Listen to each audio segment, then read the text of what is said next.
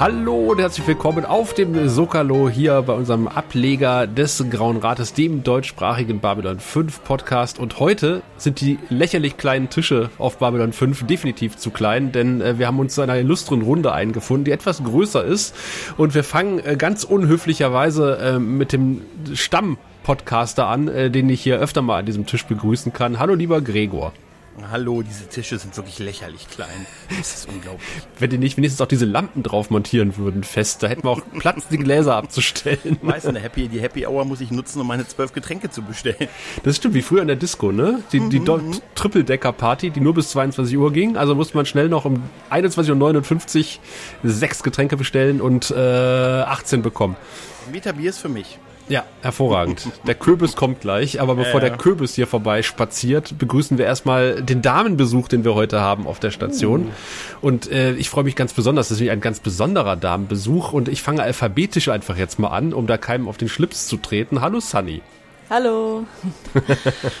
ja, äh, Sunny, äh, du bist ähm, Trekkie, hörte ich raus. Ja. Du bist ähm, auch Podcasterin, also bei deiner Stimme könnte man eventuell kennen aus äh, dem äh, berühmten, berüchtigten Track Talk Podcast, äh, wo du, wie der Name schon sagt, über Star Trek redest, vermutlich. Genau, berüchtigt vielleicht, berühmt noch nicht so. ähm, ja, genau. das kann alles noch kommen. man wird sehen. Ja, und wir begrüßen eine zweite Stimme, die man auch aus diversen Star Trek Podcasts kennt, unter anderem Vier unter Deck und äh, natürlich Trekkipedia, das ich nie richtig schreiben kann. Ich brauche immer mehrere Versuche, bis ich das bis ich endlich bei euch auf dem Kanal gelandet bin. Hallo Tanja. Hallo. ja, schön, dass wir uns hier äh, eingefunden haben. Ja, danke für die Einladung. Äh, es hat ja einen Grund, dass wir uns hier treffen. Denn wir wollen heute mal nicht über Star Trek reden, was wir normalerweise auch gerne machen. Äh, auch Gregor kann man ja nachts um drei wecken ne? und ja, sagen. Ja. Mischungsverhältnis Materie, Antimaterie 1 zu 1. Nein, nein, nein, nein, da gibt es keine richtige Antwort drauf. Was? Ja. Sag, aber das, aber das behaupte ich immer. Hm, ich weiß. Ah, verdammt. Es, es, es kommt, behaupten die Autoren ja auch unterschiedlich. Es kommt ne? drauf an. Es ist Serie. eine Frage der Situation. Ja. Du musst die Prüfungsaufgabe schon komplett äh, lesen. Ne? Aber das habe ich nie verstanden, Tanja. Ich meine, wenn ich äh, ein Positivatom und ein Negativatom zusammenschmeiße, ergibt das ja zusammen null im Grunde genommen. Wenn ich jetzt zwei Positive auf ein Negatives schmeiße, habe ich doch ein Positives zu viel. Hör am besten unsere Folge. Ja. das verlinken wir in den Shownotes. Wir verlinken sie, ich wollte es gerade sagen, Gregor, wir verlinken sie in den Shownotes. Mhm. Folge zum Wortantrieb. Mhm. Ja, ja. Das war die zum Walk-Antrieb, das genau. wollte ich gerade fragen, genau. Äh, ich glaube Folge 17, ich bin nicht ganz sicher. Wir haben jetzt jüngst erst über den Impulsantrieb äh, gesprochen, deswegen musste ich mich mit dem Warp-Antrieb auch nochmal etwas auseinandersetzen. Mhm. Uh. Dann kannst du uns bestimmt sagen, ob es erlaubt ist, im, äh, ob das überhaupt funktioniert, realistisch ist, mit einem Viertelimpuls im Space Dock rumzufliegen. Meiner Meinung nach müsste man dann innerhalb von Sekundenbruchteilen gegen die Wand schellen. Kommt drauf an, wie groß das Space Dock ist. Es kommt drauf an. Du könntest Juristin werden. oh ja. Dann sage mal, ähm, Sandy, worüber redet ihr denn eigentlich im Track Talk Podcast? Habt ihr auch äh, bestimmte Themengebiete, an denen ihr euch festbeißt oder? Also unser roter Faden ist einfach, äh, also wir Gäste einladen und dann mit denen über ihr Leben mit Star Trek reden. Hat das sie krass verändert oder ist das für sie nur eine Nebenherserie? Wie stark beeinflusst es den Alltag?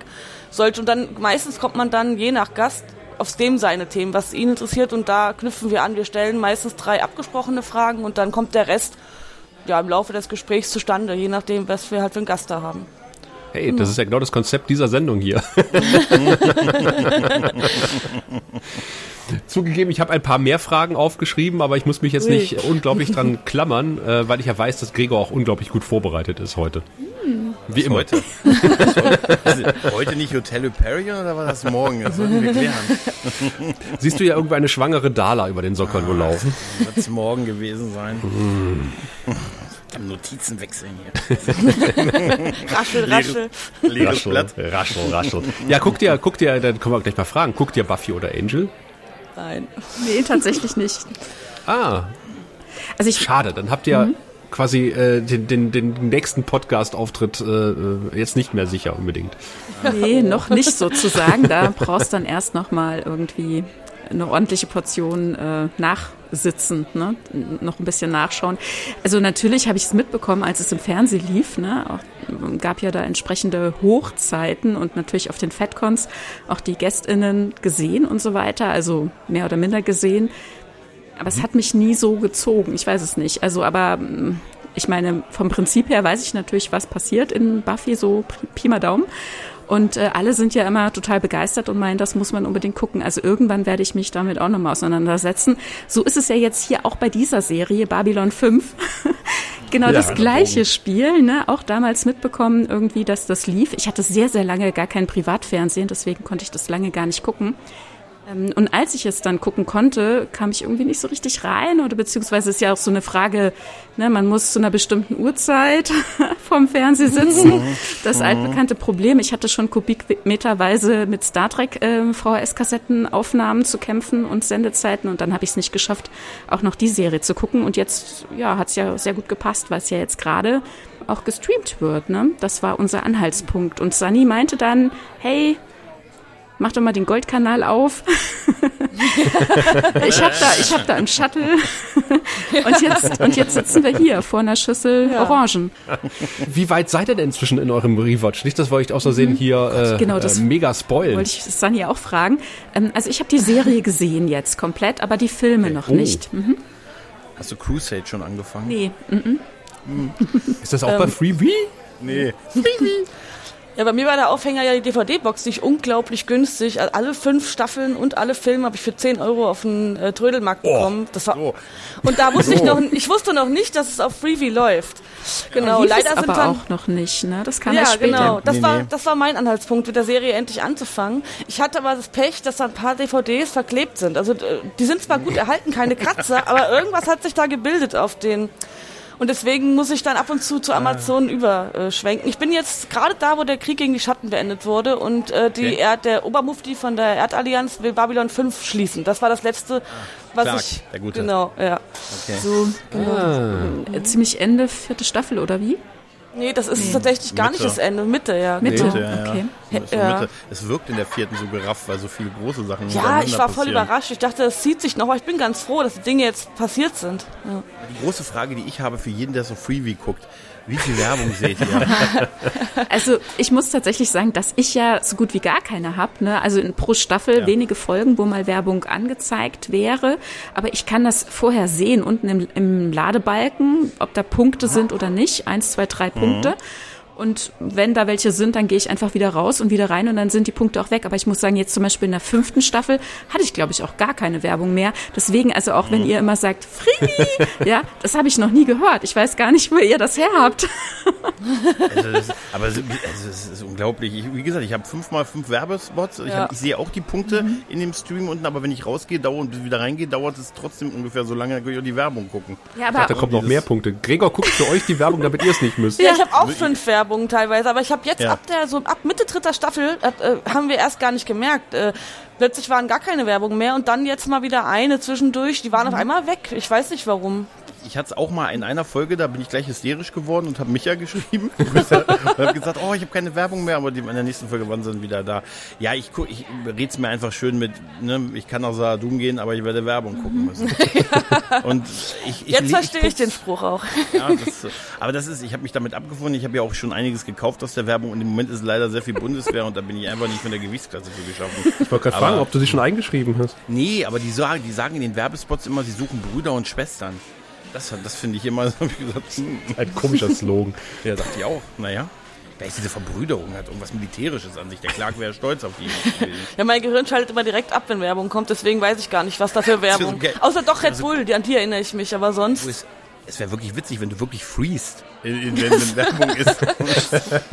Äh, das Tolle ist ja, ähm, ist überhaupt jetzt, ist es ja jetzt zum ersten Mal im Stream richtig verfügbar. Ja. Also abseits von, dass man es gekauft haben muss und ne, da gab es ja schon so auf Englisch und so und jetzt haben wir es in so einer halb HD äh, remasterten Fassung. Ähm, wo ich bis heute nicht so ganz verstanden habe, was es genau ist. Aber ich kann euch sagen, als jemand, der die DVDs viel geguckt hat, es sieht deutlich besser aus als es auf den DVDs. Das habe ich auch ist. gemerkt, ja. ja. Merkt man. Ja. Also ich finde, ja, ich, ich finde es auch sehr gut. Also kann man da sehr, sehr gut gucken. Ich hatte nur teilweise ein bisschen Probleme mit den Tonspuren. Also manchmal kann ich gar nicht mhm. umschalten auf O-Ton, weil ich jetzt den Erstwatch mal in Synchronisation äh, durchgeguckt habe. Einfach auch, weil tatsächlich die Stimmen und die SprecherInnen so zauberhaft sind. Also einfach ganz viele mhm. alte und bekannte Stimmen, gerade in der ersten Staffel, ja. wirklich von einem Lacher in den nächsten gerutscht, weil die Tür ja. aufgegangen ist und wieder irgendeine Star Trek äh, bekannte ja. Stimme quasi äh, reingekommen mhm. ist. Ja. Am häufigsten Dana Troy. Stimmt. Die hat sehr viele Rollen. Ja. ja. Mhm. ja. Aber ganz ehrlich, der Jakar-Sprecher ist doch großartig. Total. Oh, ja. Lothar Blumhagen ist eh, ja, Ohrenschmaus. Allein für ihn. Als ich ihn gehört habe, war klar, das gucke ich auf Deutsch. Ja.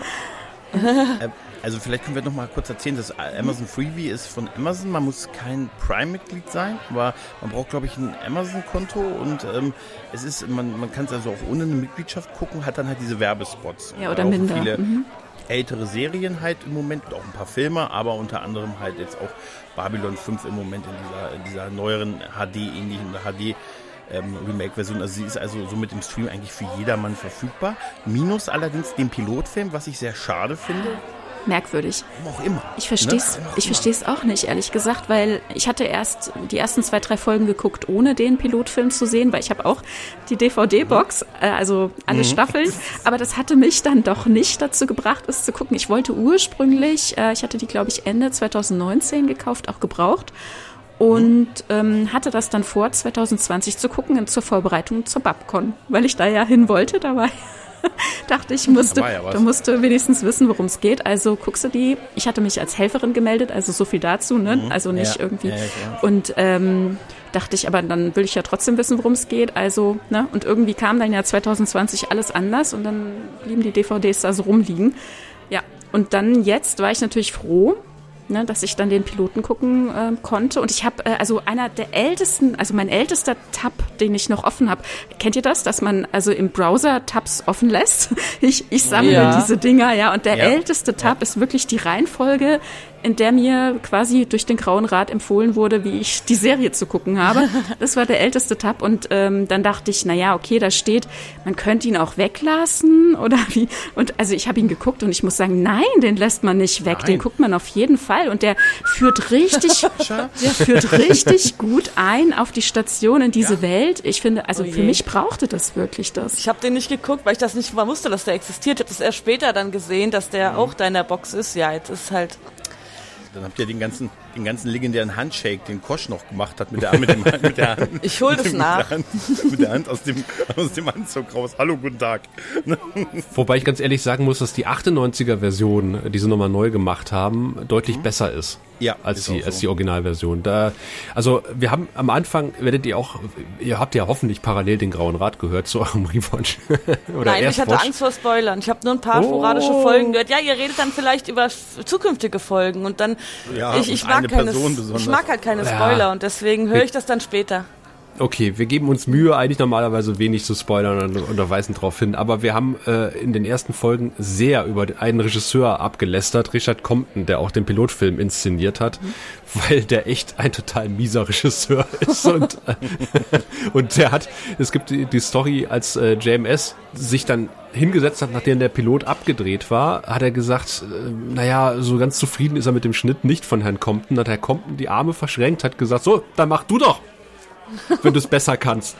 Und dann war der gute JMS so eingeschüchtert, dass er gesagt hat, nee, nee, mach mal. Und ähm, tatsächlich hat er dann irgendwie aus dem Papierkorb für die 98er Version äh, alternative Szenen äh, rausgefischt, also alternative Takes von den Szenen, die deutlich besser waren als die, die im Pilotfilm gelandet sind, dem ursprünglichen. Richard Compton war, glaube ich, der Typ, der hat einfach die Kamera laufen lassen und gesagt, macht mal aber hat sich nie so ein guter Regisseur oder eine gute Regisseurin, die denkt sich ja was dabei, wie sie Sachen inszeniert.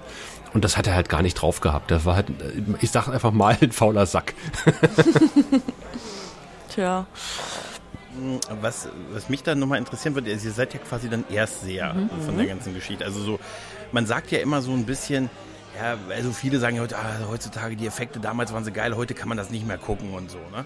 Und wenn man jetzt auch ihr mit so Star Trek aufgewachsen seid und da sehr sozialisiert seid, wie, wie wir ja auch, wie findet ihr das so aus heutiger Sicht? So die Effekte, so das Ganze mit dem Einschränkung, dass das natürlich nicht viel Geld war, was die hatten. Ich finde, man merkt schon, dass es alt ist. Manche Shots, also manche Raumschiff-Shots äh, gefallen mir nicht besonders gut, aber im Großen und Ganzen kann man das echt noch gut gucken und ich mich stört sowas sowieso nicht. Ich finde immer die Außenausnahmen von der Station finde ich schön. Und ja, teilweise sieht es halt aus wie ein altes Videospiel, ne? Die Aufnahmen. Und das ist, aber mich stört es nicht. Man merkt es aber halt. Ne? Auch die Nachtaufnahmen, dass man die Station häufig so mal im Sonnen, im Gegenlicht von der Sonne gesehen hat, mal so Tagaufgang, Taguntergang, also Sonnenaufgang, Sonnenuntergang. Das fand ich irgendwie sehr schön dargestellt in der Serie. Mhm. Also gerade die Station finde ich sehr schön anzusehen immer wieder. Mm, die Schiffe, ja, okay, vielleicht so ein bisschen Videospieloptik, aber mich interessiert das tatsächlich auch nicht an der Stelle. Also ich nehme das mhm. gut äh, hin. Also das ist mir nicht wichtig, sag ich mal so. Ne? Da gucke ich gerne drüber hinweg. Genau. Ich erinnere mich nur tatsächlich, ich hatte ja damals zumindest irgendwie, ich weiß nicht, ob Pilot oder erste Folge irgendwie, keine Ahnung, also eins, zwei Folgen muss ich ja mal im Fernsehen gesehen haben, damals, als es wiederholt wurde. Also, was ist ich, vor über 20 Jahren halt, ne? Da kann ich mich halt. Alt.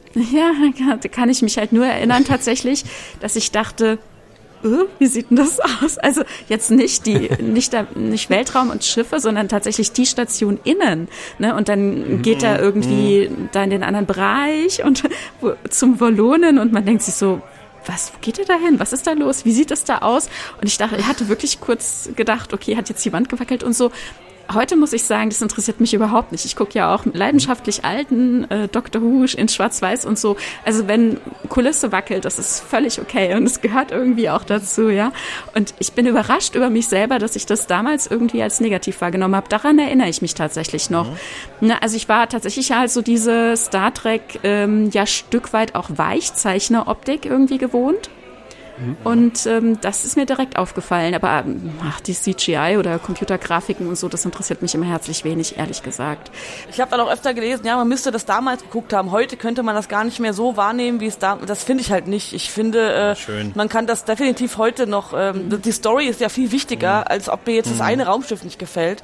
Und ich kann das komplett genießen und ja, guck's auch extra nicht so schnell, damit ich es verinnerlichen kann und nicht alles wieder vergesse so schnell. also ich muss ja echt sagen, ich beneide dich tatsächlich tatsächlich oder euch beide. Ja. Also mhm. Babylon 5 zum ersten Mal gucken ist, äh, ich glaube, Gregor und ich würden auch Geld dafür bezahlen, unser Gehirn auszulöschen, dass wir die Serie nochmal sehen können. Mit den also ist jedes Wochenende. Ja. Jedes Wochenende. ja, naja. Aber so, so ist es halt, ne? Aber beim, was ist ich, beim Wiederholen immer wieder eröffnen sich ja halt auch neue Blickwinkel, ne? Auch im Laufe der Zeit ja. über die ja. eigene Entwicklung sieht man ja manche Sachen dann nochmal ganz anders. Also so genieße ich es halt auch immer wieder Star Trek auf Neues, mhm. äh, aufs Neue immer wieder zu gucken und Neues zu entdecken oder neu einzuschätzen und mich zu wundern, wie ich es früher mal gesehen habe oder so, ne? Doch interessant irgendwie. Man, ne? man, man, man ändert ja auch seine Persönlichkeit ein mhm. Stück weit mit dem Alter. Mhm. Ne? Also es gibt natürlich auch bei Star Trek ein paar Folgen, wo ich früher gedacht habe, oh, Kinder, was ist das langweilig? Und heute denke ich, hm, ja doch, das äh, trifft irgendwie meine Realität so ein bisschen mehr. Ne? Aber mhm. wenn man mit, mit 12, 14 irgendwie so eine Serie guckt, oder 18, 19 ist das halt was anderes als mit Mitte 40, das auf jeden Fall. Ja, definitiv. Ja.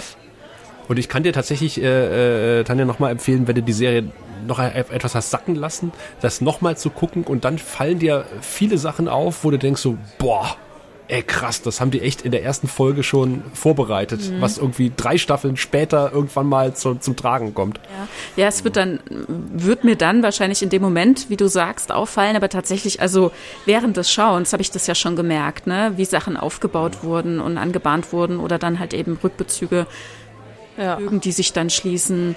Ähm, was ich eben noch mal zur Optik sagen wollte, von wegen Star Trek und Weichzeichner. Also, also jetzt hier an Star Trek habe ich mich doch das eine oder andere Mal doch sehr erinnert gefühlt, weil irgendwie, was die Ausstattung betrifft, ich weiß nicht, ob es irgendwie ein, ein Fundus gibt oder einen Großhändler, wo man spacey Ausstattung bestellen kann, weil das ist halt wirklich wie bei Star Trek. Also diese Kühlraumgitter, die werden ja inflationär eingesetzt, bei Babylon 5 auf jeden Fall, also sowohl auf der ja. Station als auch bei, was weiß ich, auf Mimbari-Schiffen und, und, und. generell halt einfach eine gute Lösung für ähm, hinten beleuchtete Wandverkleidungen und das kennen wir ja einfach auch immer wieder sehr prominent aus Star Trek, aus fremden Schiffen, Stationen etc. Ne? Und auch so andere Sachen oder ist noch grün angestrichen. Kaffeetassen und so Geschichten. Ne? Oh, oh ja, die, die Kaffeetassen. Bei den Kaffeetassen, wo wir mal gefragt haben, wie man die gesäubert hat, ne? Spülbürste. Ja. ja, vermutlich. Das war auch unsere Theorie Habe ich auch gedacht, ob das ein Zufall ist oder ob das tatsächlich da ein Fundus gibt, weil das sind ja exakt die Raktagino-Tassen. Die werden wahrscheinlich so wie, ich meine, bei, war es nicht bei Picard auch so, dass das irgendwie die Ikea-Lampen waren in der ersten mhm. Staffel im Ich glaube, das waren die 90er das, einfach. Ja, ja, das waren die, bei, bei 5 waren es einfach die 90er. Ja, oder in TNG die Teetasse, ne, von ikonisch ja, bei, äh, von Picard, genau. Ja, wahrscheinlich ist einfach der Zeitgeist ja. sehr eingefangen, ja. abgesehen davon, dass der Zeitgeist eh sehr eingefangen ist, ne, klar. Ja. Die haben auch sehr oft den Dollar Store um die Ecke geplündert, um da irgendwelche Utensilien rauszufischen. die hatten nicht viel Geld. Wir haben uns äh, wirklich teilweise in einer neuen Staffel über einen neuen Konferenztisch gefreut. Witz, das, das wirklich irgendwann haben die einen neuen Konferenztisch und das wird nicht mal erwähnt, aber uns ist es aufgefallen, dass der Tisch neu ist und wir haben das voll abgefeiert. Sonderfolge so Grauer Rat, hm? Wirklich, war, war Breaking News. Das war unglaublich. Sie haben einen neuen Tisch und so, das war, un, das war unfassbar. Also das, das ist man gar nicht gewohnt, wenn man sieht, dass die 650.000 Dollar Budget ungefähr für eine Folge gehabt haben. Aber ich finde, die Kostüme sind dafür aber wirklich mhm. unglaublich gut. Die stechen echt hervor. Masken, ja, die Masken sind unglaublich gut. Ich suche dauernd die, die Ränder oder die, da ist, findest du nichts. Die sind total gut gemacht. Also, super. Ich habe mich früher mal gefragt, bei dieser Zusammensetzung von diesem Rat auf der Station, dachte ich mir, dann gibt es drei Völker, die haben so einen richtigen Platz und der Rest muss sich so eine Fraktion teilen. das sind so, das ist ja auch, aber wenn man sich dann heute so umguckt, G7, G, dann denkt man so, ja, ist eigentlich auch so, ne? Eigentlich ist es auch ja, so. Es gibt ne? halt sprechende. Ja, ein paar haben Vetorecht, ja. genau. Ja, ja, ja, das ist so.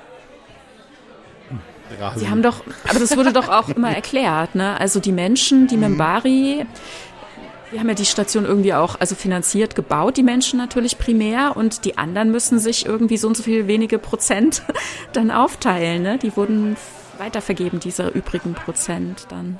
Ich glaube, die haben sich gar nicht beteiligt, die anderen. Nee, die anderen nicht, ja. nein, aber jetzt hier im Rat, ne? Also so, ich dachte, die genau. Nebari ja. hätten sich irgendwie finanziell beteiligt oder so, wie auch immer.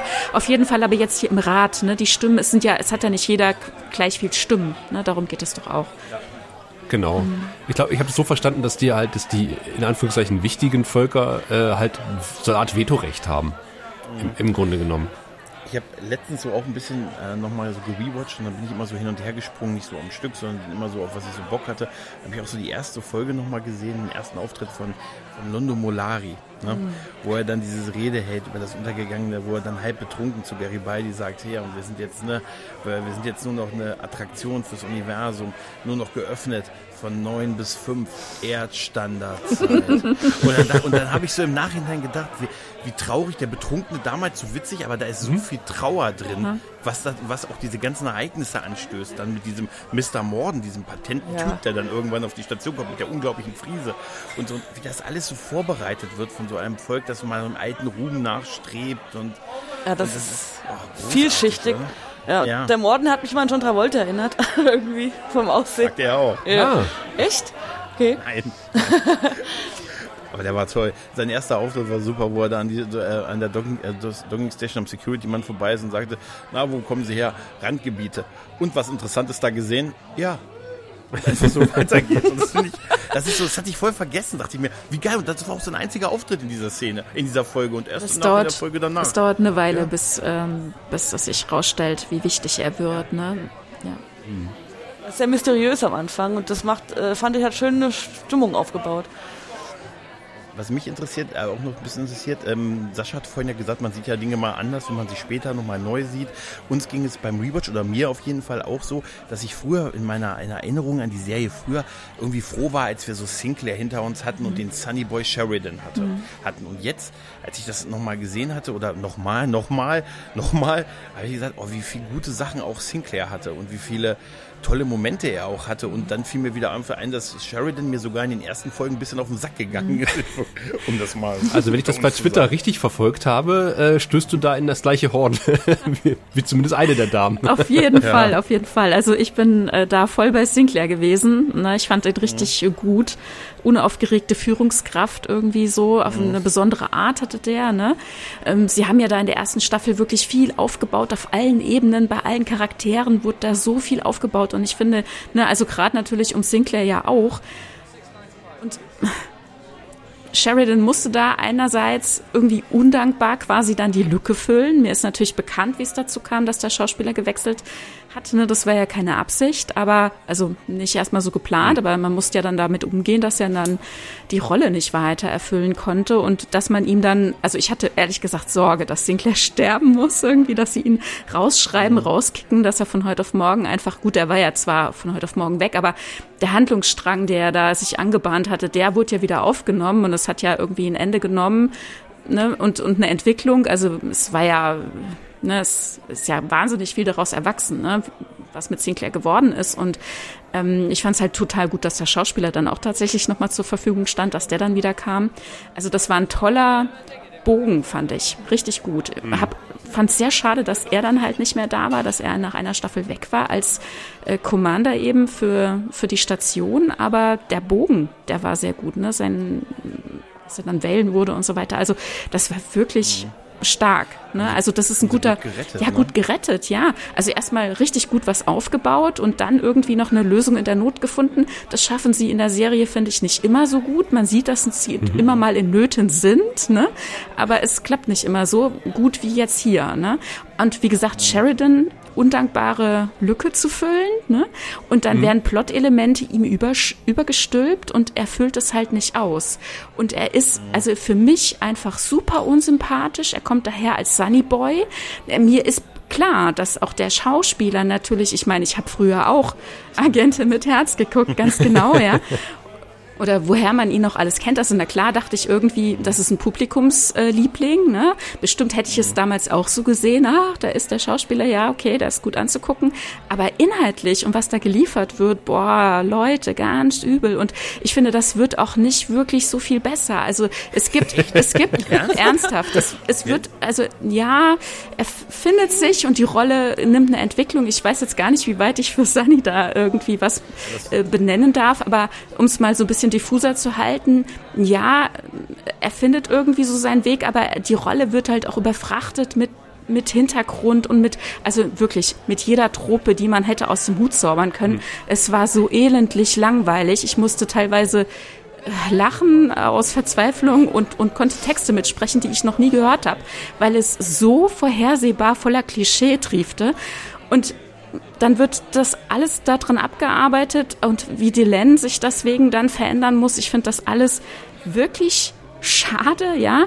Und wie das alles aneinander abgearbeitet wird und dann ähm, fängt es sich so ein bisschen, dass man, dass man, also dass ich auch interessiert war, wie es weitergeht, na klar, aber wie er so zum Helden stilisiert wird und was er da eigentlich gar nicht für tut und leistet, ja, diese, dieses Überbordende, was ihm da so übergestülpt immer werden soll, das finde ich ja. einfach, das passt. Also für, für mich ist es, es ist so eine Inszenierung des Helden, ne, des Mannes, aber es wird nicht eingelöst für mich als Zuschauerin und das ist bis zuletzt leider in die fünfte Staffel. Ich habe gestern das Ende gesehen und ich war erschreckt, erschrocken, wie sehr dann in dieser letzten Folge auf die Tränendrüse inszeniert wurde. Ja, ich habe auch geheult, ja, aber das, also bei mir ist das kein Indiz, ehrlich gesagt. Ich heule ja quasi immer. Ja? Niemand kann diese Folge gucken, ohne zu heulen. Das denke ich das nämlich auch. Sehen. Das denke ich auch. ähm, äh, Nerdpunk hatte mir geschrieben, nur jemand mit einem Herz aus Stein kann hier nicht heulen. Ja, das denke ich auch. Aber es ist halt wirklich auch, es wird alles dafür getan, das so zu inszenieren. Und ganz ehrlich gibt es, also der, das, das, ist mit, das ist mit Mühe und Not dahin gedrückt, ne? Äh, natürlich habe ich mich auch drauf eingelassen. Ich hätte auch sagen können, nee, mache ich nicht mit, ne? Bin ich jetzt raus oder so? oder emotional zumindest raus. Äh, habe ich nicht gemacht, ist okay, ja. Aber hier wird was gefordert, was vorher nicht gezeigt wurde, nicht eingelöst wurde. Ich finde, Sheridan mhm. ist gerade in der fünften Staffel der letzte Schnösel ohne Handlung. Oh ja. ja? Und vorher war es auch nicht wirklich optimal. Also ich habe Sinclair sehr nachgetraut, wobei ich es, wie gesagt, sehr, sehr gut fand und gleich bin ich mit meinem Monolog fertig, dass sie es geschafft haben, mit so einem ausgebauten ähm, Hauptcharakter so eine Wendung zu bringen und das noch nicht mal geplant, ne? Ja. Und ihn da rauszunehmen und ihm trotzdem noch eine wichtige Handlung für die ganze Serie mitzugeben und ihn wiederbekommen zu lassen und so, das fand ich extrem gut. Hätte man es geplant, hätte ich gesagt, wäre super geplant. Also. Ja. Ich meine, man muss sich überlegen, äh, der Hauptcharakter, Hauptdarsteller, der, der, der Träger quasi der Serie, äh, springt dir ab nach einer Staffel. Das wäre für andere Serien, glaube ich, das aus gewesen.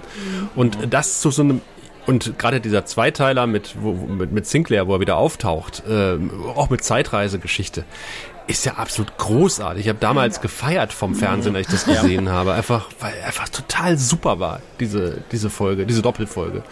Krass. Ja. Und du rennst bei uns offene Türen ein. Also wir haben ja mehrfach gesagt, gerade in seiner neuen Funktion später ist er komplett überfordert bzw. inkompetent. Das ist ja, Beta-Prinzip. Also er hat ja, ja, er ist Stufe der Unfähigkeit. Ja, also erreicht. inkompetent ist er eigentlich fast immer, finde ich. ja, er kann, er, er kann ähm, Reden schwingen, wenn man aber hinhört, ist da meistens kaum Inhalt, aber es, ist, es wirkt so, als ob jeder zuhören muss und dann sind alle begeistert und machen mit, ja, jubelt mhm. bitte. Und ich denke mir, Mann, was hast du gesprochen? Irgendwie gar nichts, ne? Aber Hauptsache braun gebrannt und weiße Zähne. Ich weiß auch nicht, was soll das? Irgendwie so. Keine Ahnung, ich weiß es nicht. Die Haare also wurden mal länger. Ja, die Haare. Also oh, oh, aber Hauptsache die Haare ja. sitzen. Ganz ehrlich, das ist auch das Motto von Prinz Eisenherz. Aber als er aus Doom zurückgekehrt ist, ja. Äh, die Rede, die er da gehalten hat, die fand ich ist, gut. ist fast eins zu eins die Independence Day Rede vom Präsidenten. also, das ist unglaublich. Ich habe auch Sinclair erstmal nachgetraut. Ich, das war für mich auch so ein Ned Stark-Moment, weil ich hatte damit gar nicht gerechnet. Ich wusste nichts mhm. von den Umständen mhm. und dachte auf einmal, hey, Moment mal, im Vorschaubild ist doch nicht Sinclair, wer ist denn das? Guter Vergleich, ja. Ja, und dann, ich war erstmal echt schockiert und war dann auch die erste Folge mit Sheridan doof, weil er dann auch diese leere Rede da dauernd halten wollte. Ach, ja, ja die war dann tatsächlich, sagte. war das ja dann auch, äh, hat ja am Ende keiner zugehört, was vielleicht auch besser war. Und äh, aber ich habe mich dann echt tatsächlich viel schneller als ich dachte an ihn gewöhnt. Weil, ja. Am Anfang fand ich ihn richtig cool dann und jetzt äh, hat er wieder abgenommen, weil ich diese ähm, philosophischen, schnulzigen Dialoge mit der Dylan nicht mehr ertragen konnte. Äh, ich fand, dass die haben auch dauernd dasselbe gesagt, nur paraphrasiert irgendwie das hat mich echt ein bisschen, es war mir ein Tick zu schnulzig und auch ein Tick zu philosophisch, auch ein paar andere Dialoge, da ging es mir mhm. sehr ins, ja, jetzt äh, hast du doch jetzt schon dreimal gesagt, jetzt kommt zum Ende. Also ich muss ganz ehrlich sagen, die, äh, die Liebe, äh, die größte Love Story ever told im Universum, das mhm. trifft nur in ganz kleinen Teilen zu, eine mhm. Zeit lang aber äh, ab einem gewissen Punkt kaufe ich den beiden diese Beziehung einfach nicht mehr ab. Ja, nee, überhaupt ich habe da nicht. unglaubliche Probleme mit. Aber, Vor allem, die, bezeichnet war doch die Szene, wo sie sich seit Monaten nicht mehr gesehen haben mhm. und es gibt ein Küsschen auf die Stirn oder sowas. Ja. Ne? Sie wo sind schon so, verlobt und sie haben keine Zeit, ja. sich zu treffen. Das ist eh so ein Thema, das finde ich ganz interessant, wie, wie keuch die da alle leben. Das finde ich sehr irritierend, aber ich glaube, ich will das ähm, nicht gleich zu einem anderen äh, Thema rumreißen. Redet ihr nochmal erstmal? Ich glaube, Garibaldi hätte aber auch gern ein Küsschen auf die Stirn bekommen. Der war ein bisschen salty dann, ne? Ja, aber es waren, das waren halt die 90er, da wurde halt Sex dargestellt mit einem Raumschiff, was in die Andok Bay fliegt. Ja, oder äh, wie war es bei, bei Marcus, der dann saß, als äh, hier. Der ist doch noch Stock rein, Stock raus. Stock rein. Ja, Stock genau, raus. Stock rein, Stock raus im, im Kampfstab. genau. Wie, er hinten, wie du hinten leise hörst, wie, wie der Doc mit Number, Number One und weg ist ne, und er dann einfach nur Stock rein, Stock raus. Ach, warte, bist du, also, sind schon, bist, du, bist du schon so weit, Sonny? Ja, doch, da müsste auf dem auf Mars. Auf dem Mars bist du schon, oder? Gewesen sein, ne? Äh. Wo, ich habe sie dann nicht. Nein, also, nee. also, aber wir, haben, wir, haben, wir, haben nicht, wir haben nicht, äh, wir haben jetzt echt nicht viel gespoilert. Ich habe mich auch auf Spoiler ein bisschen eingestellt und ich habe äh, versehentlich auch auf Twitter schon ein paar Sachen gelesen. Also jetzt uh. die Welt, letzte Folge würde ich gerne, also so dass diesen, es gibt ja wahrscheinlich noch irgendeinen Plot-Twist, den würde ich un, ungern erfahren, mhm. aber so Kleinigkeiten. Ja. Ich habe ja schon erfahren, dass Garibaldi dann irgendwie noch alkoholsüchtig wird wieder. Ne? Apropos Garibaldi, das war oh, ja das so unser größter Schreckmoment. Also wir, wir hatten immer so den, den Late Garibaldi im Kopf, als wir die Serie wieder gestartet haben. Und waren erschüttert, erstmal über die Haarpracht von, von, von dem Guten in der ersten Staffel. Und zum Zweiten, wie unglaublich inkompetent der ist am Anfang ja, dass der, der den Job noch hat. Das habe ich mir auch gedacht. Das ist doch kein Sicherheitschef, dass der den Job überhaupt noch hat. Die Evakuierung der Station dauert vier Tage und alle Fluchtwege führen in die Bar.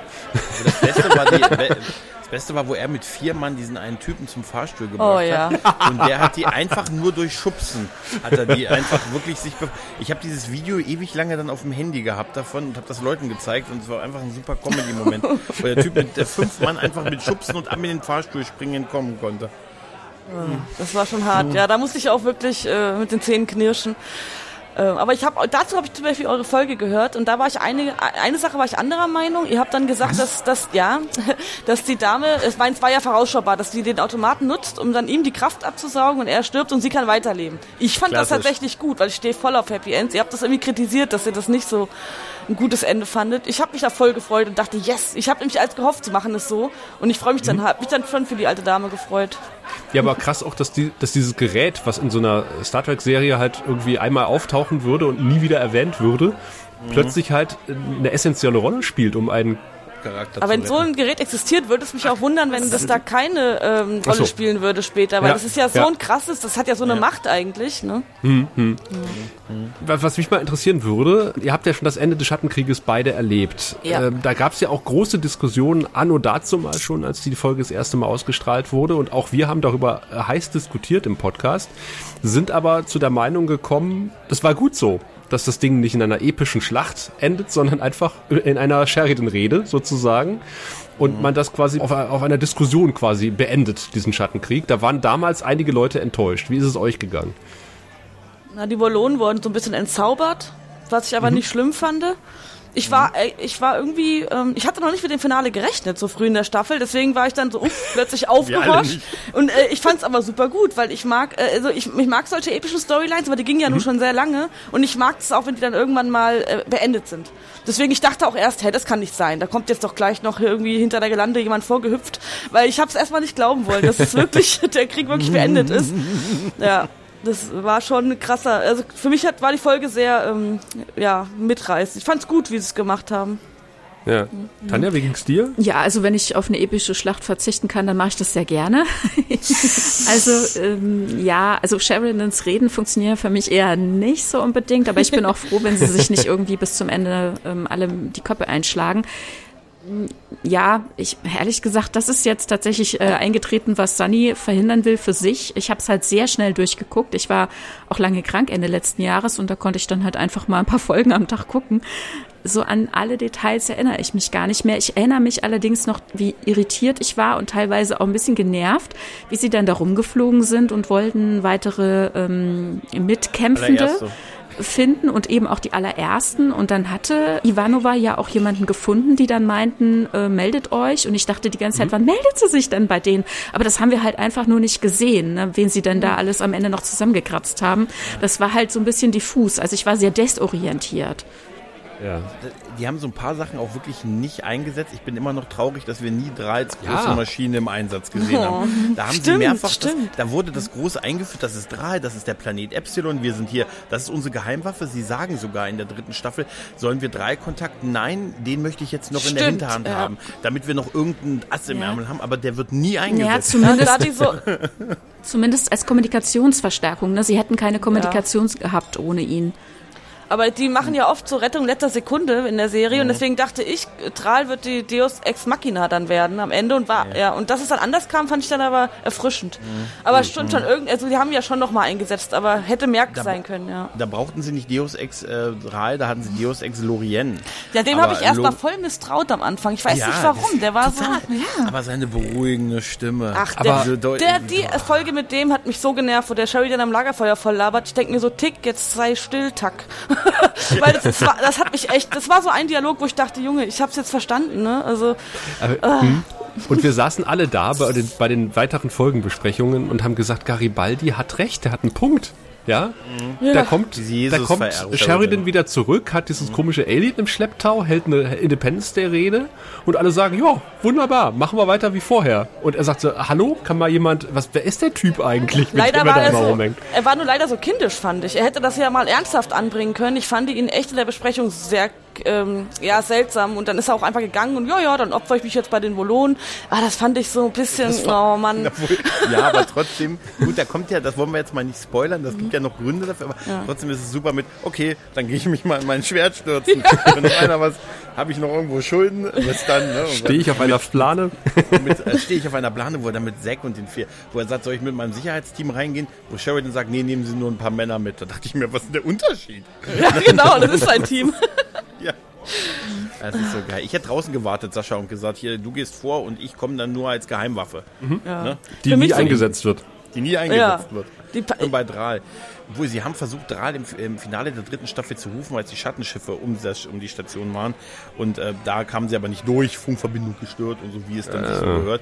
Aber dieser Satz, also dieses Gespräch auf dem auf Sahadu mit dieser, mit, das hat mich damals immer total irritiert. Wer ist dieser alte Typ, der da plötzlich saß mit, mit, äh, mit Anne Sheridan, die ja auch aus dem Nichts dann wiederkam, was ich aber irgendwo, es ging noch so, aber Mr. Morden, und dann saßen die da und der einzig coole Move von dem fand ich, wissen Sie was, wenn Sie jetzt nicht mitspielen, muss ich Ihnen leider sprichwörtlich Ihre Basis entziehen.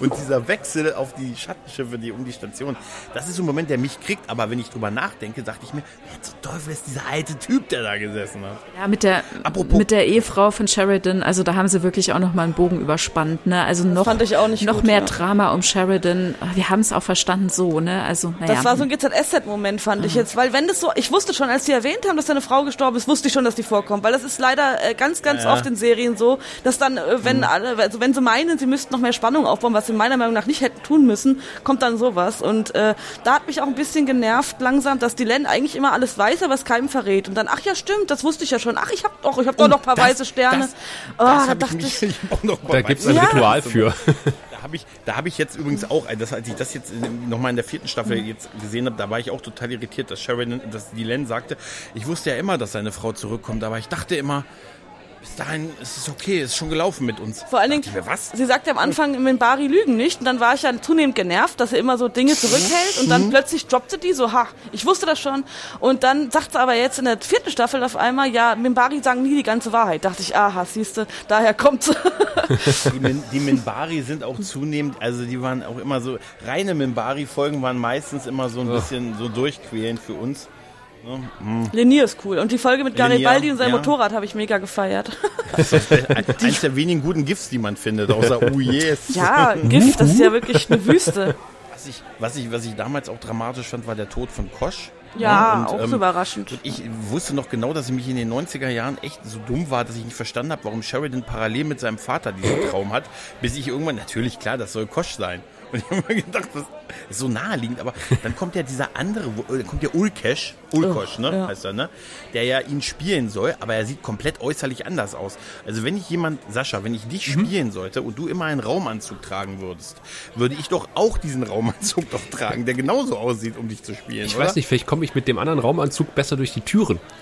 Ich glaube, ich, ich, sowieso nicht mit Da glaube ich manchmal, die machen das extra, damit auch der letzte Zuschauer versteht, dass das nicht wirklich Kosch ist. Ich glaube, das ist so ein, ja guck mal, das ist aber nicht der echte Kosch. Weil wenn sie jetzt die Original hätten, vielleicht manche das nicht gecheckt, dass er tot ist, keine Ahnung. Weil ich habe mich da auch gewundert und habe überlegt, habe er das versucht zusammenzureimen. Ihr habt ja nie die großen Star Treks äh, Babylon 5 Kriege der 90er erlebt, wie wir gegangen sind als Fans beider Franchise. Habt ihr euch aber trotzdem gefreut, als ihr mal J. Barrett Roddenberry in einer Folge gesehen habt? Rachel, ja. Ja, ja. Also Rachel, generell, ne? Auch Jeffrey Combs, da, da habe ich mich auch sehr gefreut. Ja, auch ja. bei Hom. Ja. ja. Genau. Ja, das sind einige. Auch ein paar Nebenrollen, die ich so, wo ich auch dachte, den kenne ich von Star Trek, wusste aber den Namen nicht mehr, weil der auch da eine Nebenrolle gespielt hat.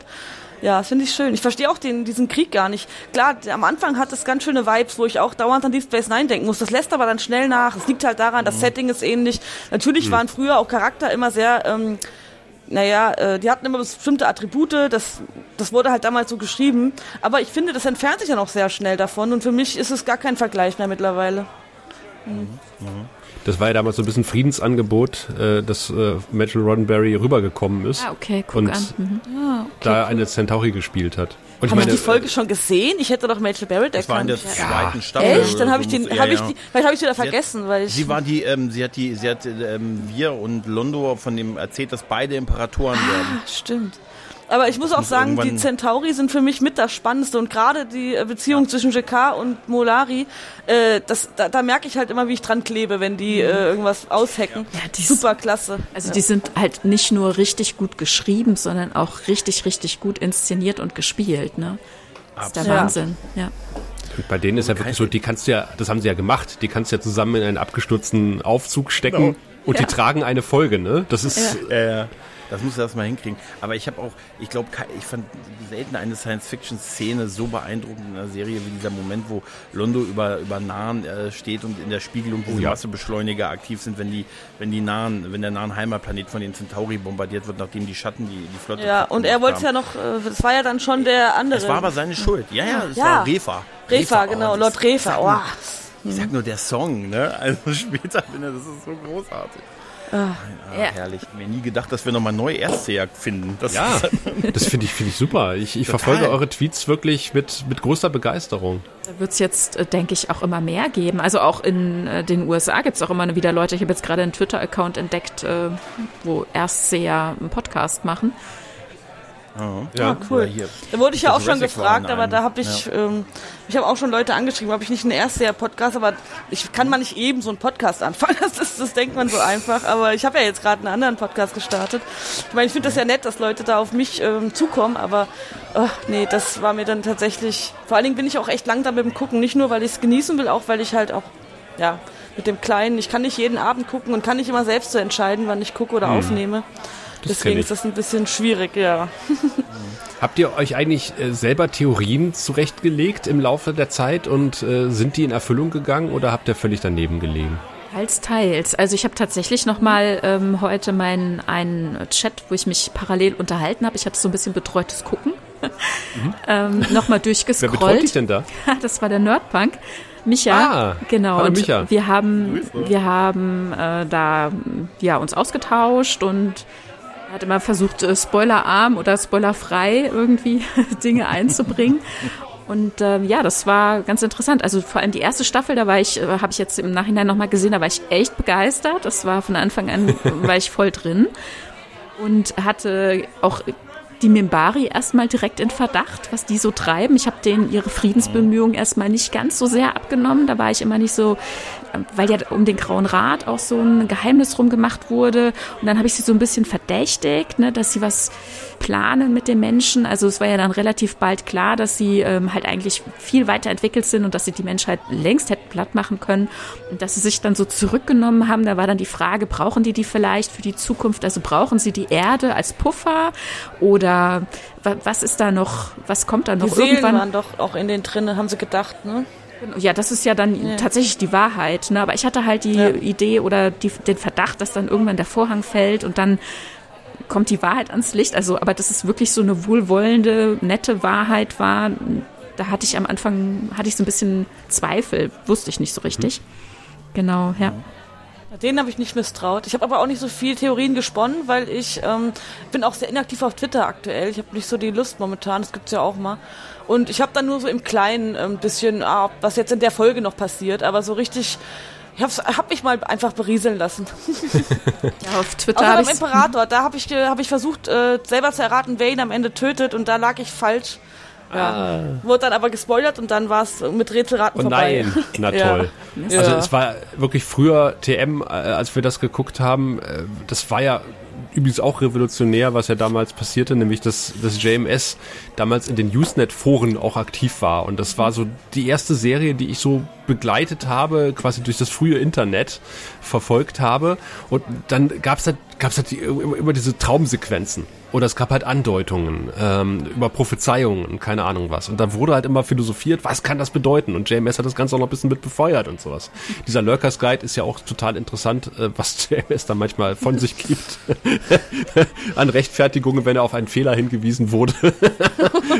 es ist wirklich, also er macht es echt oft schlimmer. Mhm, mhm. wirklich. Also die Mischung aus latent angepisst sein ist super. Aber es war halt früher wirklich so totales Rätselraten. Wie geht das jetzt mhm. weiter? Was hat diese, was hat, was, oh, Ivanova hat in dem Traum einen Raben auf der Schulter. Was hat das wohl zu bedeuten? Was könnte wohl der, das Auge sein, was sieht? Hm. Ich hatte da auch äh, teilweise so Propheten-Vibes von Deep Space Nine, wenn dann mhm. diese verschiedenen Leute dann mit Sheridan reden. Also wir haben einen Captain, der, der am Ende der Auserwählte wird. Ja, und er redet mit, genau. Quasi. Ja. Mhm. Das hatte schon Ähnlichkeit. Was ich mich gefragt habe die ganze Zeit, vielleicht könnt ihr mir das beantworten, die Schatten werden ja von Anfang an als übermächtige Bedrohung dargestellt und äh, als mhm. unbekannte Spezies, man weiß nicht, kann man die überhaupt besiegen. Und dann wird immer gesagt, ja, bald greifen sie an, bald greifen sie an. Und ich dachte mir irgendwann, ja, worauf warten die denn jetzt noch? Weil das wird ja gesagt, naja, sie wissen ja nicht, dass, also die Menschheit weiß ja noch nicht, dass wir da sind, deswegen warten wir noch. Aber irgendwann weiß es ja irgendwie jeder. Das ist ja dann äh, Flurfunk. Und trotzdem greifen die dauernd nicht an. Da habe ich mich dann gefragt, worauf die jetzt eigentlich warten, die Schatten. Ja. Naja, die Schatten wollen ja nicht direkt angreifen, die wollen ja quasi andere Völker manipulieren, dass sie sich gegenseitig angreifen. Und deswegen ist es, hm. glaube ich, der Grund für die, meine Theorie, der Grund für die Zurückhaltung. Ja. Also weil die Länder dauernd sagt, die werden bald angreifen, die werden kommen oder sie werden kommen, sagt sie immer, genau. Ja, ja vielleicht nur. Entschuldige, Gregor. Dein Soll ich das dritte Zeitalter nochmal erklären? nee, stimmt schon, ihr habt recht. Die wollen ja diese Konflikte. Die sind ja überzeugt, dass da durch Konflikt Weiterentwicklung entsteht. Genau, genau, ja, genau ja, durch, das, durch Unfrieden sehen. Ich erinnere mich. Deshalb, deshalb hier diese beiden Fragen, was, was willst du und wer bist du? Ne? Ja. Und, und deswegen, um da nochmal drauf zurückzugreifen, auf das Ende des Schattenkrieges, äh, finde ich das sehr gut, weil es wird ja gesagt, die Menschheit hat jetzt eine Evolutionsstufe erreicht, dass sie für sich selber sorgen kann. Und halt, indem sie halt ihre Eltern hinterfragt und sagt, wir brauchen euch nicht mehr und nicht, äh, um das Bild, um bei dem Bildnis zu bleiben, den Eltern ins Gesicht haut, das Haus abfackelt beim Gehen, sondern dass er einfach sagt, nee, also wirklich bis hier und nicht weiter. Also vielen Dank für die letzten äh, paar Millionchen Jahre, aber jetzt mhm. könnt ihr euch mal hier langsam äh, uns, uns unsere eigenen Wege gehen lassen. Und deswegen finde ich diesen, äh, dass es halt nicht in einem großen Kampf endet, äh, finde find ich großartig. Mhm. Ja, ja, stimmt. Hat mir auch gefallen, ja finde, diesen letzten evolutionären Sprung haben sie geschafft, als sie es geschafft haben, in zehn Jahren fünf Raumstationen zu bauen.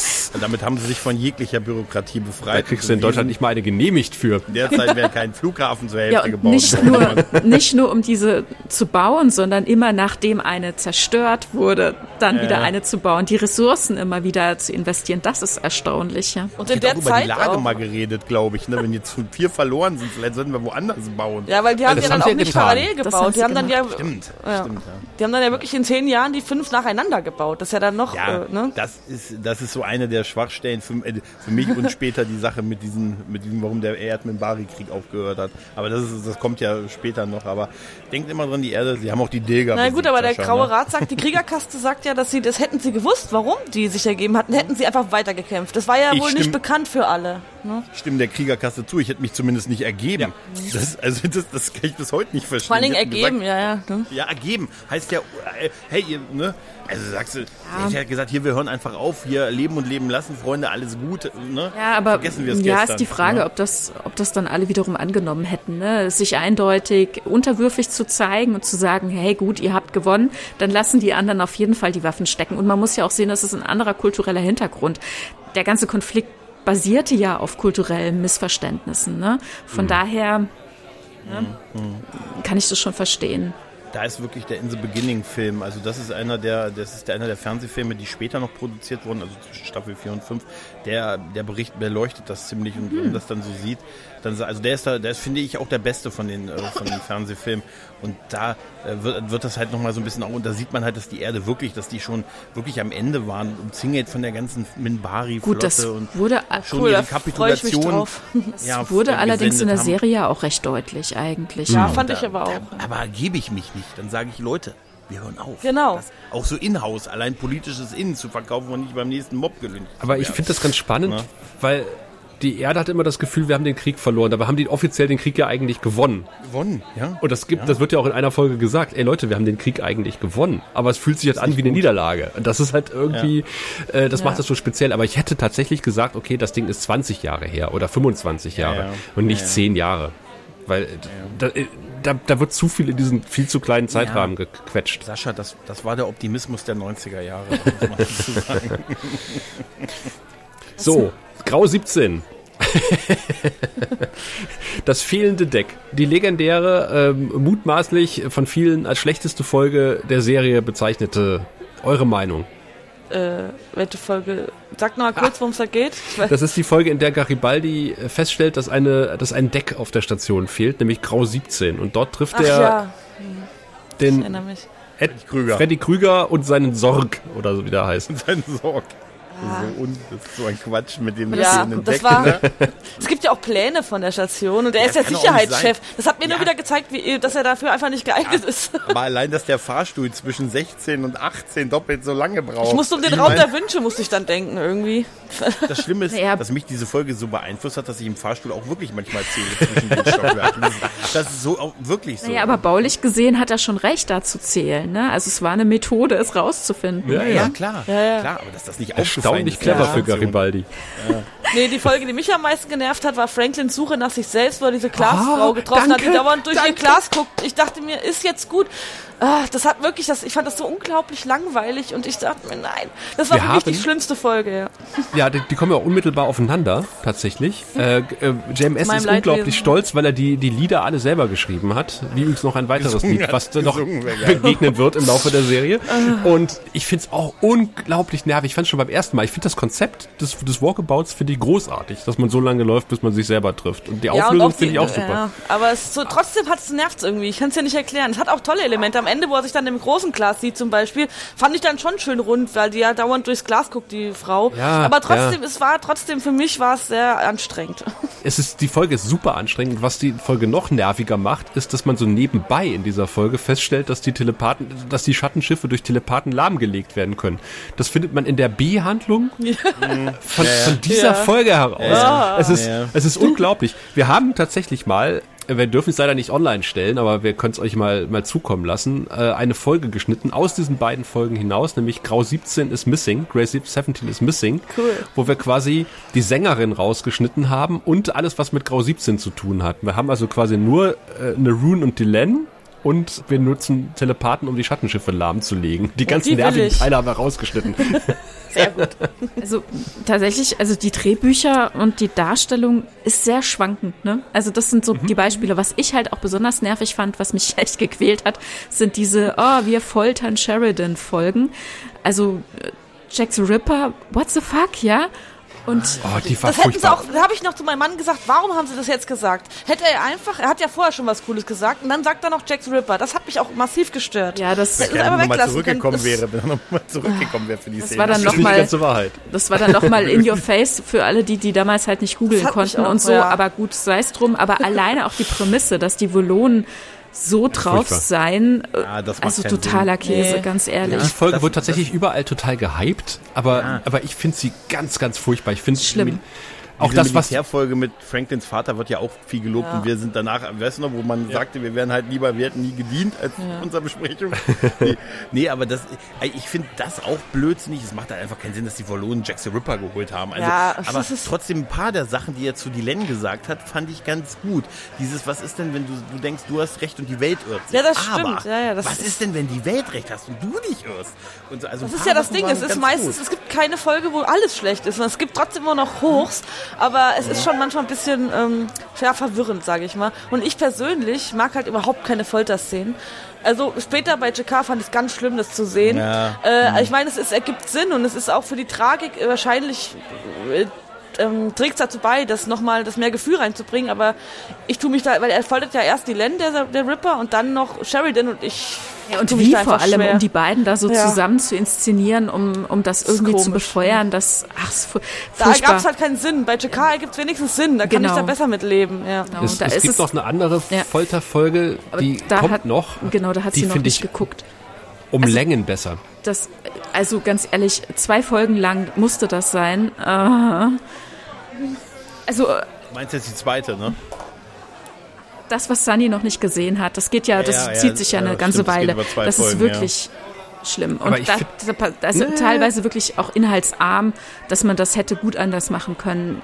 Aber generell, ne, diese, dieses immer unter extremen Mitteln beweisen zu müssen, wie jetzt hier zum Beispiel in dieser Jack the Ripper Folge, damit man vertraut, äh, da, damit man Vertrauenswürdigkeit beweist. Ne? Was ich meine, was ist denn da los? Also das ist so ein wiederkehrendes. Du meinst, die Wallonen sind nicht so gut, wie wir das denken? Nein, also die Len soll sich äh, ähm, unter Beweis stellen, dass man ihr vertrauen kann. Ne? Das zieht sich ja so durch, dass es immer wieder ist, dass mit extremen Mitteln Beweis, also dass man äh, beweisen muss, äh, dass man äh, vertrauenswürdig ist. Und also ich meine, was ist denn da los? So extrem, dass es bis hin zu elendlanger Folter geht, dass man denkt, oh Gott, ich glaube, ich schalte ab, ja. Was ist denn da los mit dem Autor? Ja, und wenn die Belohnen doch eh so in dich reingucken können, dann können sie das doch auch so rausfinden. Ja, und so eine Freude, so eine Freude daran, uns das so inhaltsleer ja. irgendwie dahin zu inszenieren. Genauso wie, also das habe ich ja vorhin schon gesagt, ne, diese extreme Keuschheit dieser ganzen Männer, das ist so unglaublich unglaubwürdig. So. Was ist ja, denn da los? War das. Naja, naja, Moment, also Garibaldi lässt nichts anbrennen nein, und Frankie nein, nein, lässt auch nichts anbrennen. Na, da, also das wüsste ich nicht, dass Garibaldi nichts anbrennen ja, lässt. Ja, wollte ich gerade sagen. Ne? Nee, also warte, er, er, war, er wollte ja mit der, mit der GoPro-Dame und hat dann ja. von seiner Ex-Freundin erzählt. Ja, oh. also ganz ehrlich, der wollte, das war eindeutig, das, also das, da hat sie schon, haben wir schon recht. Ja, stimmt. Ne? Ja, ja. Eigentlich ist nur der Doktor, der das durchzieht. Dann diese ja. Infanteristin, die sich ihm an den Hals wirft und wo er mal eine Nacht hätte haben können. Nein, auch dann erzählt er von seiner Ex-Freundin, wo schon seit Jahren nichts mehr läuft. Ja, was soll ah. das denn bitte? Und äh, also ich kann, ich kann das ja jetzt nicht in der Gänze ausführen, in der ich das gerne wollte, aber äh, das, das wird so toxisch, das wird so unglaublich. Also toxischer Mensch, äh, Mönch, ja, das ist, äh, das ist unglaublich, wie der sich benimmt. Und auch die anderen, also ich meine, wir hatten mir eben schon gesagt, ne, Dylan und Sheridan sind verlobt und haben sich seit ewigen Zeiten quasi nicht sehen können, haben keine Zeit, um mal ein Abendessen zu haben oder was weiß ich, was auch immer da zu treiben. Was ist denn da los mit denen? Ja, Dann kommt da ein äh, Prinz Eisenherz. Mehr, ja. Prinz Eisenherz mit egal in welcher Situation perfekt sitzender Föhnwelle, der noch Jungfrau ist und und Meint ihr Markus? I Ivanova hinterher so, creept, ja. ja. Was ist denn da los? Was ist denn da los? Ivanova geht lieber mit der Telepathin duschen, das haben wir doch gesehen. Also der ist für mich äh, Argon auf Fisch die, bestellt. Diese, also. Die Inszenierung mit, äh, mit äh, Talia, die war eher der, die Andeutung eines feuchten Männertraumes, aber wirklich dargestellt, dass zwischen den beiden was hätte laufen können oder gelaufen ist. Wenn die Serie ist, heute bei HBO laufen würde, dann wäre ja. das ganz anders. Vor allen Dingen ist das ja. dann auch immer so verräterisch, weil äh, als sie dann angefangen haben, Talia und die Wanne war so intimer zu werden oder so Freunde und was, was auch immer für Zwischentöne da waren, da wusste ich direkt, dass da irgendwas sein wird mit der, weil deswegen haben, dass wenn die so in den Fokus gerät auf einmal und mit einer wichtigen Figur anbandelt, da dachte ich mir dann schon, hm, ist die jetzt am Ende echt der, der, der äh, naja, der Schläfer oder wie haben sie es genannt? Ne? Ja, ja. Ja. Also heutzutage, wenn es eine HBO-Serie wäre, dann hätte Corvin einen schönen Abend gehabt. als, als Ivanova gesagt hat, komm mal in mein Quartier, wir müssen mal reden. Oh ja, das ist das, das Allerschlimmste, was wenn man oh, ja. mit diesen Blumen da steht. Oh, das war schlimm, ja. Was mich übrigens total bei Corvin total fertig macht, ist, äh, man sieht heute in diesem HD Remaster Ding da, man sieht einfach, dass der oft nicht auf der Tastatur tippt, sondern einfach neben der Tastatur tippt. Also, weil er wird häufig von oben, anscheinend hat er nicht gewusst, welche Kamera ihn aufnimmt. Er wird mm. häufig von oben links über die Schulter aufgenommen, wenn er unten da in der, in der, ähm, in der CDC sitzt. Und dann sieht man, dass die eine Hand auf der Tastatur ist und die andere Hand auf der schwarzen Fläche neben der Tastatur und er tippt so in der Luft.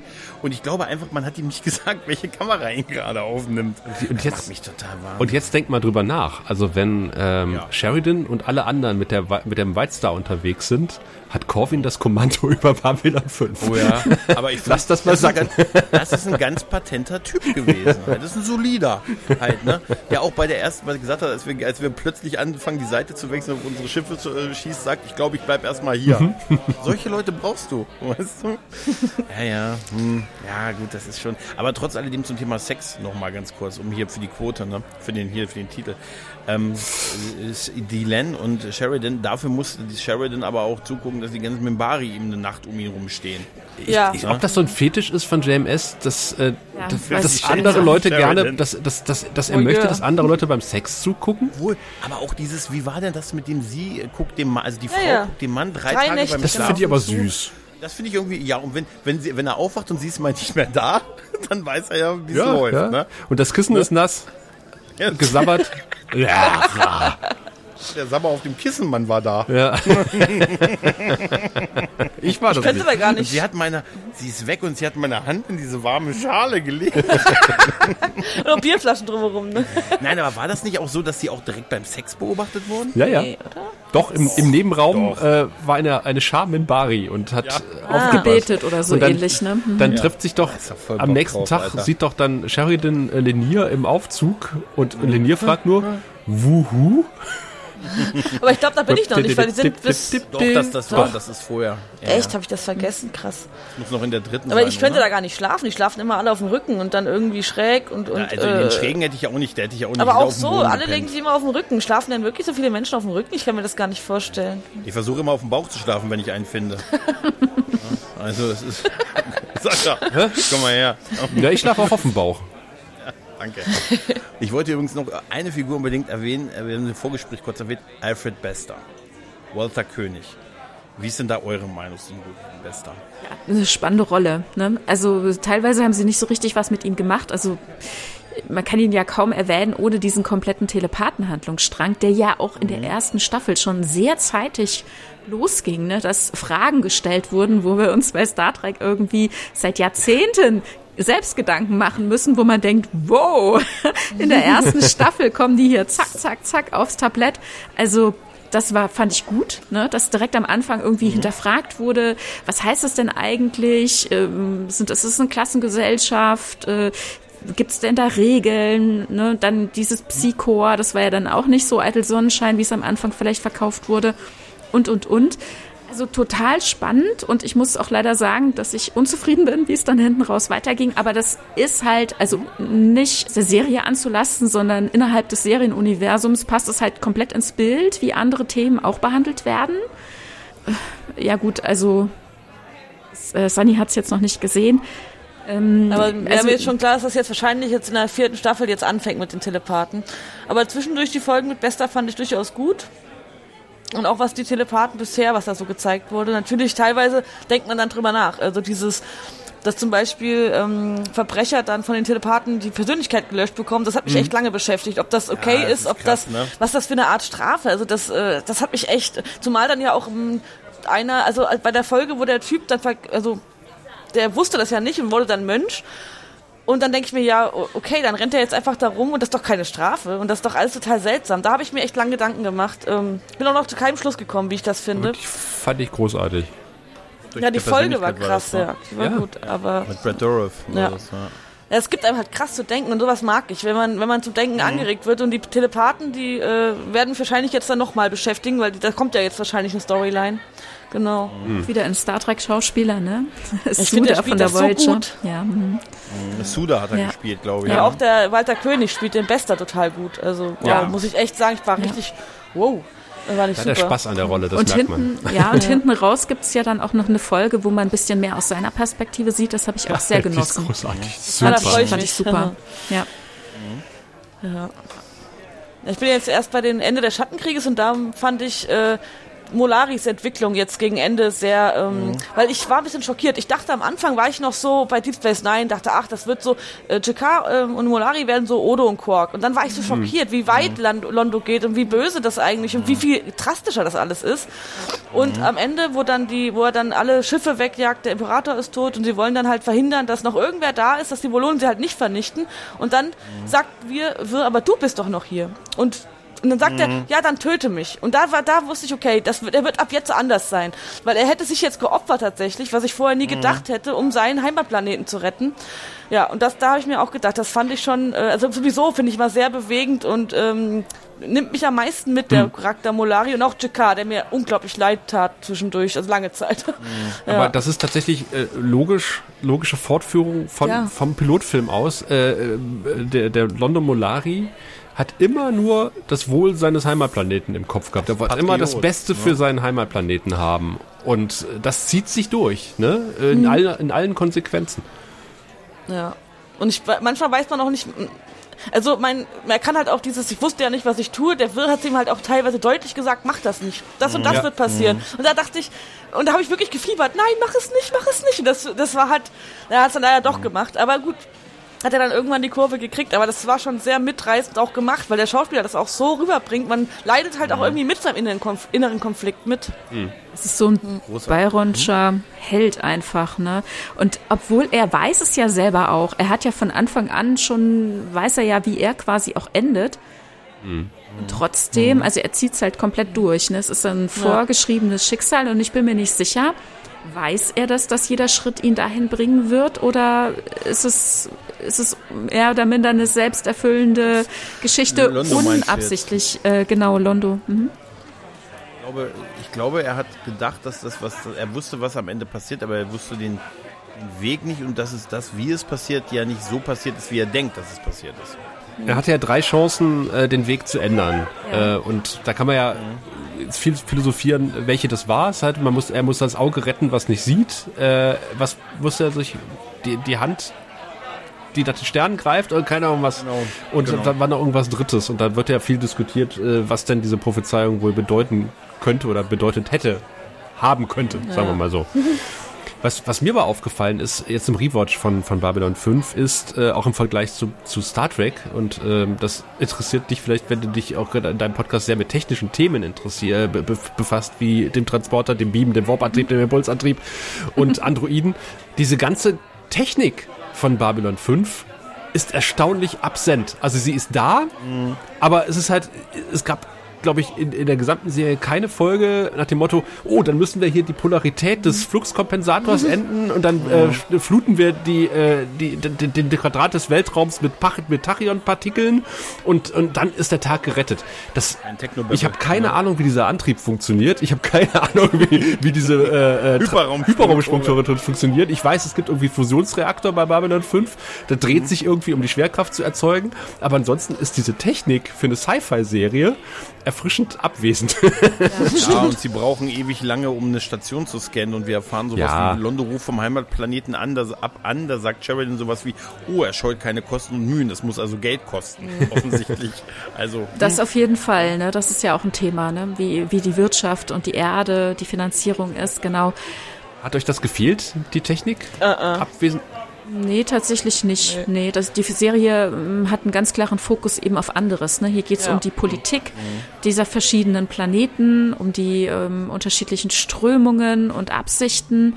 Ne? Also hier äh, gerade gesagt, dieser Byronscher Held, also wir wissen Was heißt ja, denn Byronsch? Ja, das, das sieht aus also, Napoleon, meinst du das? Nee, Lord Byron ist ein Dichter aus dem was 19. Jahrhundert und also gerade nach diesem Mann, nach diesem Charakter ähm, so. ist dieser ähm, ja, Archetyp quasi benannt. Und hatte, den äh, erfüllt halt Molari total. Ne? Ich hatte mal Napoleon vor Augen, weil er halt auch genauso aussieht. Die Haare sind ja quasi der Hut und diese Kutte ist ja und äh, der ist ja am Anfang auch relativ. Ähm, er will ja Imperator werden, ist ja auch teilweise so ein bisschen größenwahnsinnig. Also kam am Anfang so ein bisschen, da muss ja deswegen und da habe ich immer, an, da muss ich mal googeln diesen Byron. Ja, das kenne ich gar ist nicht. natürlich, also ich meine für den seinen vergisst man auch ganz schnell. Deswegen ja, das ja. ist also okay. für sein äh, für sein Outfit, ne, für seine Optik, also für sein Kostüm ist Napoleon mit Sicherheit auch ein Vorbild gewesen. Ja. ja. Hm. Raphael hat immer gesagt, das ist der Zirkusdirektor. ich bin mir ganz sicher, dass das die Vorbilder für die Centauri waren, weil das kann kein Zufall sein. Die sehen einfach nee, so eins zu eins aus ja. wie, eine, also wie hm. diese französischen. Ja, und dann auch diese Dekadenz dazu, ne, natürlich. Ja, genau, ja. das passt total und dieser mobile Thronsaal, der überall aufgebaut wurde, damit, man dieselbe Kulisse, so cool, damit, ja. man dieselbe, damit man dieselbe Kulisse immer wieder verwenden konnte. Wir haben hier einen Thronsaal auch auf Namen nachgestellt. Ja. Mit der fahrbaren Kulisse der, der Säule. Ja, die Säule auf ne? Rädern. dieser dieser Imperator hat mich so an Joffrey, Joffrey erinnert von ja, Game of Thrones. oh, ich habe ihm einfach alles gewünscht, äh, was geht. Äh, ah.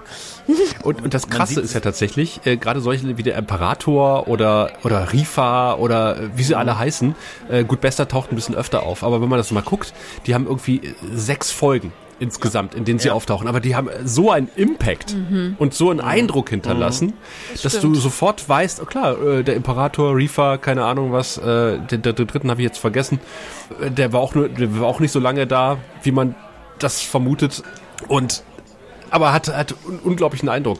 Ja gut, der ist ja für die Handlung auch sehr wichtig. Ich meine, es geht ja um den ganzen Planeten. Er will ja da zur Gottheit werden. Aber ich glaube, das liegt halt auch ein bisschen daran, wie es inszeniert ist, wie der Schauspieler das umsetzt. Ich meine, Q kommt zum Beispiel auch nur in wenigen Folgen vor mhm. und trotzdem ist er gefühlt immer da. Also man, man weiß halt sofort. Also ich habe auch damals gestaunt, wie selten der eigentlich in den Folgen vorkam. Das kam mir viel mehr vor. Und mhm. so ist das der Effekt da vielleicht auch. Ne? Der Eindruck ist größer als die Anzahl ja, der genau. Halt, ja. Ne? Ja. Sunny, du hattest eben schon gesagt, diese in der vierten Staffel, ne, als Jakar gefoltert wurde und wie Londo mhm. damit umgegangen ist, das mit ansehen musste und ähm, Und danach das, ne? Also ich fand das danach so unglaublich stark auf der Station, ne? Wie beschämt beide sind, ne? Das ist so unglaublich intensiv gespielt, dieses ja, persönliche Dilemma und der Konflikt zwischen beiden und wie verletzlich sie sich beide voreinander machen mussten, ne? Und wie, wie gut die Schauspieler ja. das umsetzen. Das ist immer das, ersch das Erschreckende finde ich daran, dass aber dieser Plot um diese beiden Charaktere von Anfang an wahnsinnig gut, finde ich, auch geschrieben ist. Ne? Abgesehen ja. davon, wie gesagt, dass die das halt auch total gut umsetzen. Währenddem aber zum Beispiel sowas, was wir vorhin gesagt haben, ähm, mit, mit der Suchtthematik vom Doktor oder der Selbstfindung oder dann mit mhm. Garibaldi, das ist halt einfach nicht so gut geschrieben, oder? Was und bei den los? anderen hast du, also bei Molari und Chikar hat man fast schon, wenn diese Zelle so sich tre treffen sich ja dann oft so zu zweit, wenn solche besonderen ähm, Ereignisse sind und dann ist es fast schon wie ein Kammerspiel. Man ist so richtig mhm. into it und man ist in diesem Raum mit den beiden. Das hat mich so äh, wirklich von der Serie am meisten gepackt auch. Also die Schatten waren da natürlich eine Bedrohung, aber für mich waren die beiden von Anfang an der Fokus der Serie. Und ja. da hast du recht. Also das ist erstaunlich. Vielleicht liegt das auch daran, ich habe, das gab es ja auch bei Star Trek öfter, zum Beispiel bei Garak, dem Schauspieler, die haben ja selber Einfluss genommen auf ihre Rollen, haben selber gesagt, nee, das mhm. würde Garak nicht machen. Und vielleicht haben die beiden ja auch sehr engagiert dafür sich eingesetzt, dass ihre Rollen plausibel bleiben. Ne? JMS sagt man, der hat Leute verprügelt, die was am Wort ändern mm. wollten von seinen Drehbüchern okay. und so. Man sagt aber auch, er hat die Leute sehr aufmerksam beobachtet und quasi Eigenschaften der Schauspielenden mit in den Charakter eingewoben. Und ah, okay. äh, bei den Schauspielern gibt's natürlich, äh, Achtung, Schatten und Licht. Äh, es gibt da wirklich großartige äh, und es gibt auch weniger großartige in dem Cast. Corvintis? Nee, nee, ich meinte eher äh, eine Stuntdarstellerin. Ja, das, ich, ich habe das ja äh, vorher schon mitbekommen, Sascha, dass du das immer zu ihr über sie sagst. Und da dachte ich, naja, mal gucken. Ich bin da nicht voreingenommen, aber ah, ja, es ist wirklich. Ihr meint Len jetzt, ne? Nee. nee. Wen meint ihr? Wir meinen Lüther. Ja. Ach so, ja. Die, okay. äh, warte, wenn du den Pilotfilm nicht gesehen hast, hast du die großartigste äh, schauspielerische Leistung von Frau Tellmann verpasst, wo sie mit, dem, mit der medizinischen Plexiglasstange versucht, Dr. Keil äh, eins auf den Nischel zu geben. Okay. Legendär. Das ja. hole ich ja noch nach. Mach das, ja. mach das bevor du, weiß ich nicht, das Ende der vierten Staffel guckst ah, oder so. Okay. Manche ja. Schauspieler sind so ambivalent. Also manchmal fand ich Helene unglaublich stark. Manchmal dachte ich, war ich auch so schockiert. Dann mhm. Auch so Rüttelszenen sind gar nicht ihr Ding. Und auch Kampfszenen sind nicht ihr Ding. Und manchmal denke ich auch, das klingt jetzt echt fies, aber dann die guckt so, als müsste sie mal auf Toilette, wo ich denke, die geht doch gerade. Nee, die guckt, manchmal ist das Gesicht so seltsam. Ich weiß mhm. nicht, vielleicht will sie eine Bestürzung ganz doll ausdrücken, aber da denke ich manchmal weniger ist mehr. Aber das, sie ist meistens, finde ich, hat sie es gut dargestellt. Und deswegen sind dann eben diese Aussetzer mir aufgefallen, meiner Ansicht nach. Ich glaube, bei ihr Make-up ist auch so ein bisschen für sie ungünstig, ja, dass sie ja. keine Augenbrauen hat. Das kann sein. Und also, ach, wenn wir schon bei ihr sind, also ich bin so ein bisschen äh, hin und her gerissen und äh, eine Frage, wie kam denn das dazu, dass die Len ihr Aussehen so sehr verändert hat? Also ist es wirklich wahr, dass die Schauspielerin ein Problem mit dem Make-up hatte und dass das reduziert werden musste, dass äh, diese ganze Prosthetic-Geschichte in ihrem Gesicht? Also das habe ich noch nie gehört. Ah, okay. das habe ich, auch, das hab ich, auch das hab ich jetzt gehört. einmal gehört und ähm, wenn es so ist, dann ey, okay, dann ist es so. Aber ehrlich gesagt, für mich, wie diese Inszenierung gerade in der zweiten Staffel ist, mit, mit diesem daherkommenden Sunny Boy Sheridan und all diese Inszenierung und vor allem, ich muss leider sagen, die zweite Staffel hat mir nicht gefallen. Also deutlich schwächer als die erste und auch schlechter als die dritte. Und diese Inszenierung der Frauen in der zweiten Staffel, die war echt schwach. Mhm. Also es wurde hinten raus ein bisschen besser mit Ivanova, aber es war, es, es krachte am Anfang der zweiten Staffel richtig nach Dolle nach unten und blieb da auch eine ganze Weile. Also plötzlich waren Frauenrollen auch nur noch das, ne, um eine Frau darzustellen, um sie als Frau darzustellen teilweise um sie deswegen auch lächerlich zu machen und irgendwie also ich fand es ganz schrecklich. Talia war teilweise dann gar nicht mehr da. Ivanova hatte gar nichts mehr zu tun. Sie musste irgendwie übergriffige Aliens abwehren. Haha, wie lustig. Und, äh, äh, und sich um Merchandise. Ja, ja, ja. Die war ganz schlimm. Und um, um sich um Merchandise kümmern, das müsste mal jemand Commander Riker gesagt haben, dass er auf der, äh, auf der Enterprise den Merchandise-Shop irgendwie in Verantwortung hat. Und sonst brauchen wir ihn jetzt erstmal nicht. Also was ist denn da los? Gar keine Ideen mehr, wie man weibliche Charaktere Charaktere einsetzt, eben nämlich ganz genau wie jeden anderen Charakter auch, ganz normal. Nein, es muss daraufhin inszeniert sein, dass es eine Frau ist. Billig, bäh, furchtbar. Also und dann die Len, also das passt halt ganz genau in diese in, in diese Richtung irgendwie dahin dann äh, zu verändern, dass sie so sehr dann, ich sag mal, eher eine Male Gaze entspricht, dass sie irgendwie Weiblichkeit präsentiert und irgendwie besser anzugucken ist? Ging es darum, dass sie also attraktiver wird cooler, für Sheridan? Ich fand sie vorher auch deutlich cooler und vor allem auch im Charakter besser. Sie war so gut geschrieben und plötzlich hat sie Haare und kann nicht mehr denken. Und vor allen Dingen, das Augenbrauen, glaube ich, ist kein Grund. Ich meine, Whoopi Goldberg äh, rasiert sich die schon ewig ab und trotzdem spielt sie gut. Deswegen, ich glaube, die Augenbrauen allein, vielleicht ist es für sie auch schwerer ohne das ganze Make-up, weil das nimmt einem ja auch so ein bisschen die Immersion dann. Man muss sich ja auch reinfühlen in die Rolle.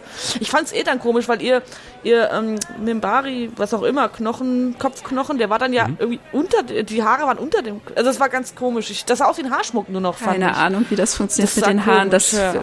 Also, was ich mitgekriegt habe... Visor auf dem Kopf getragen, hinten. ja.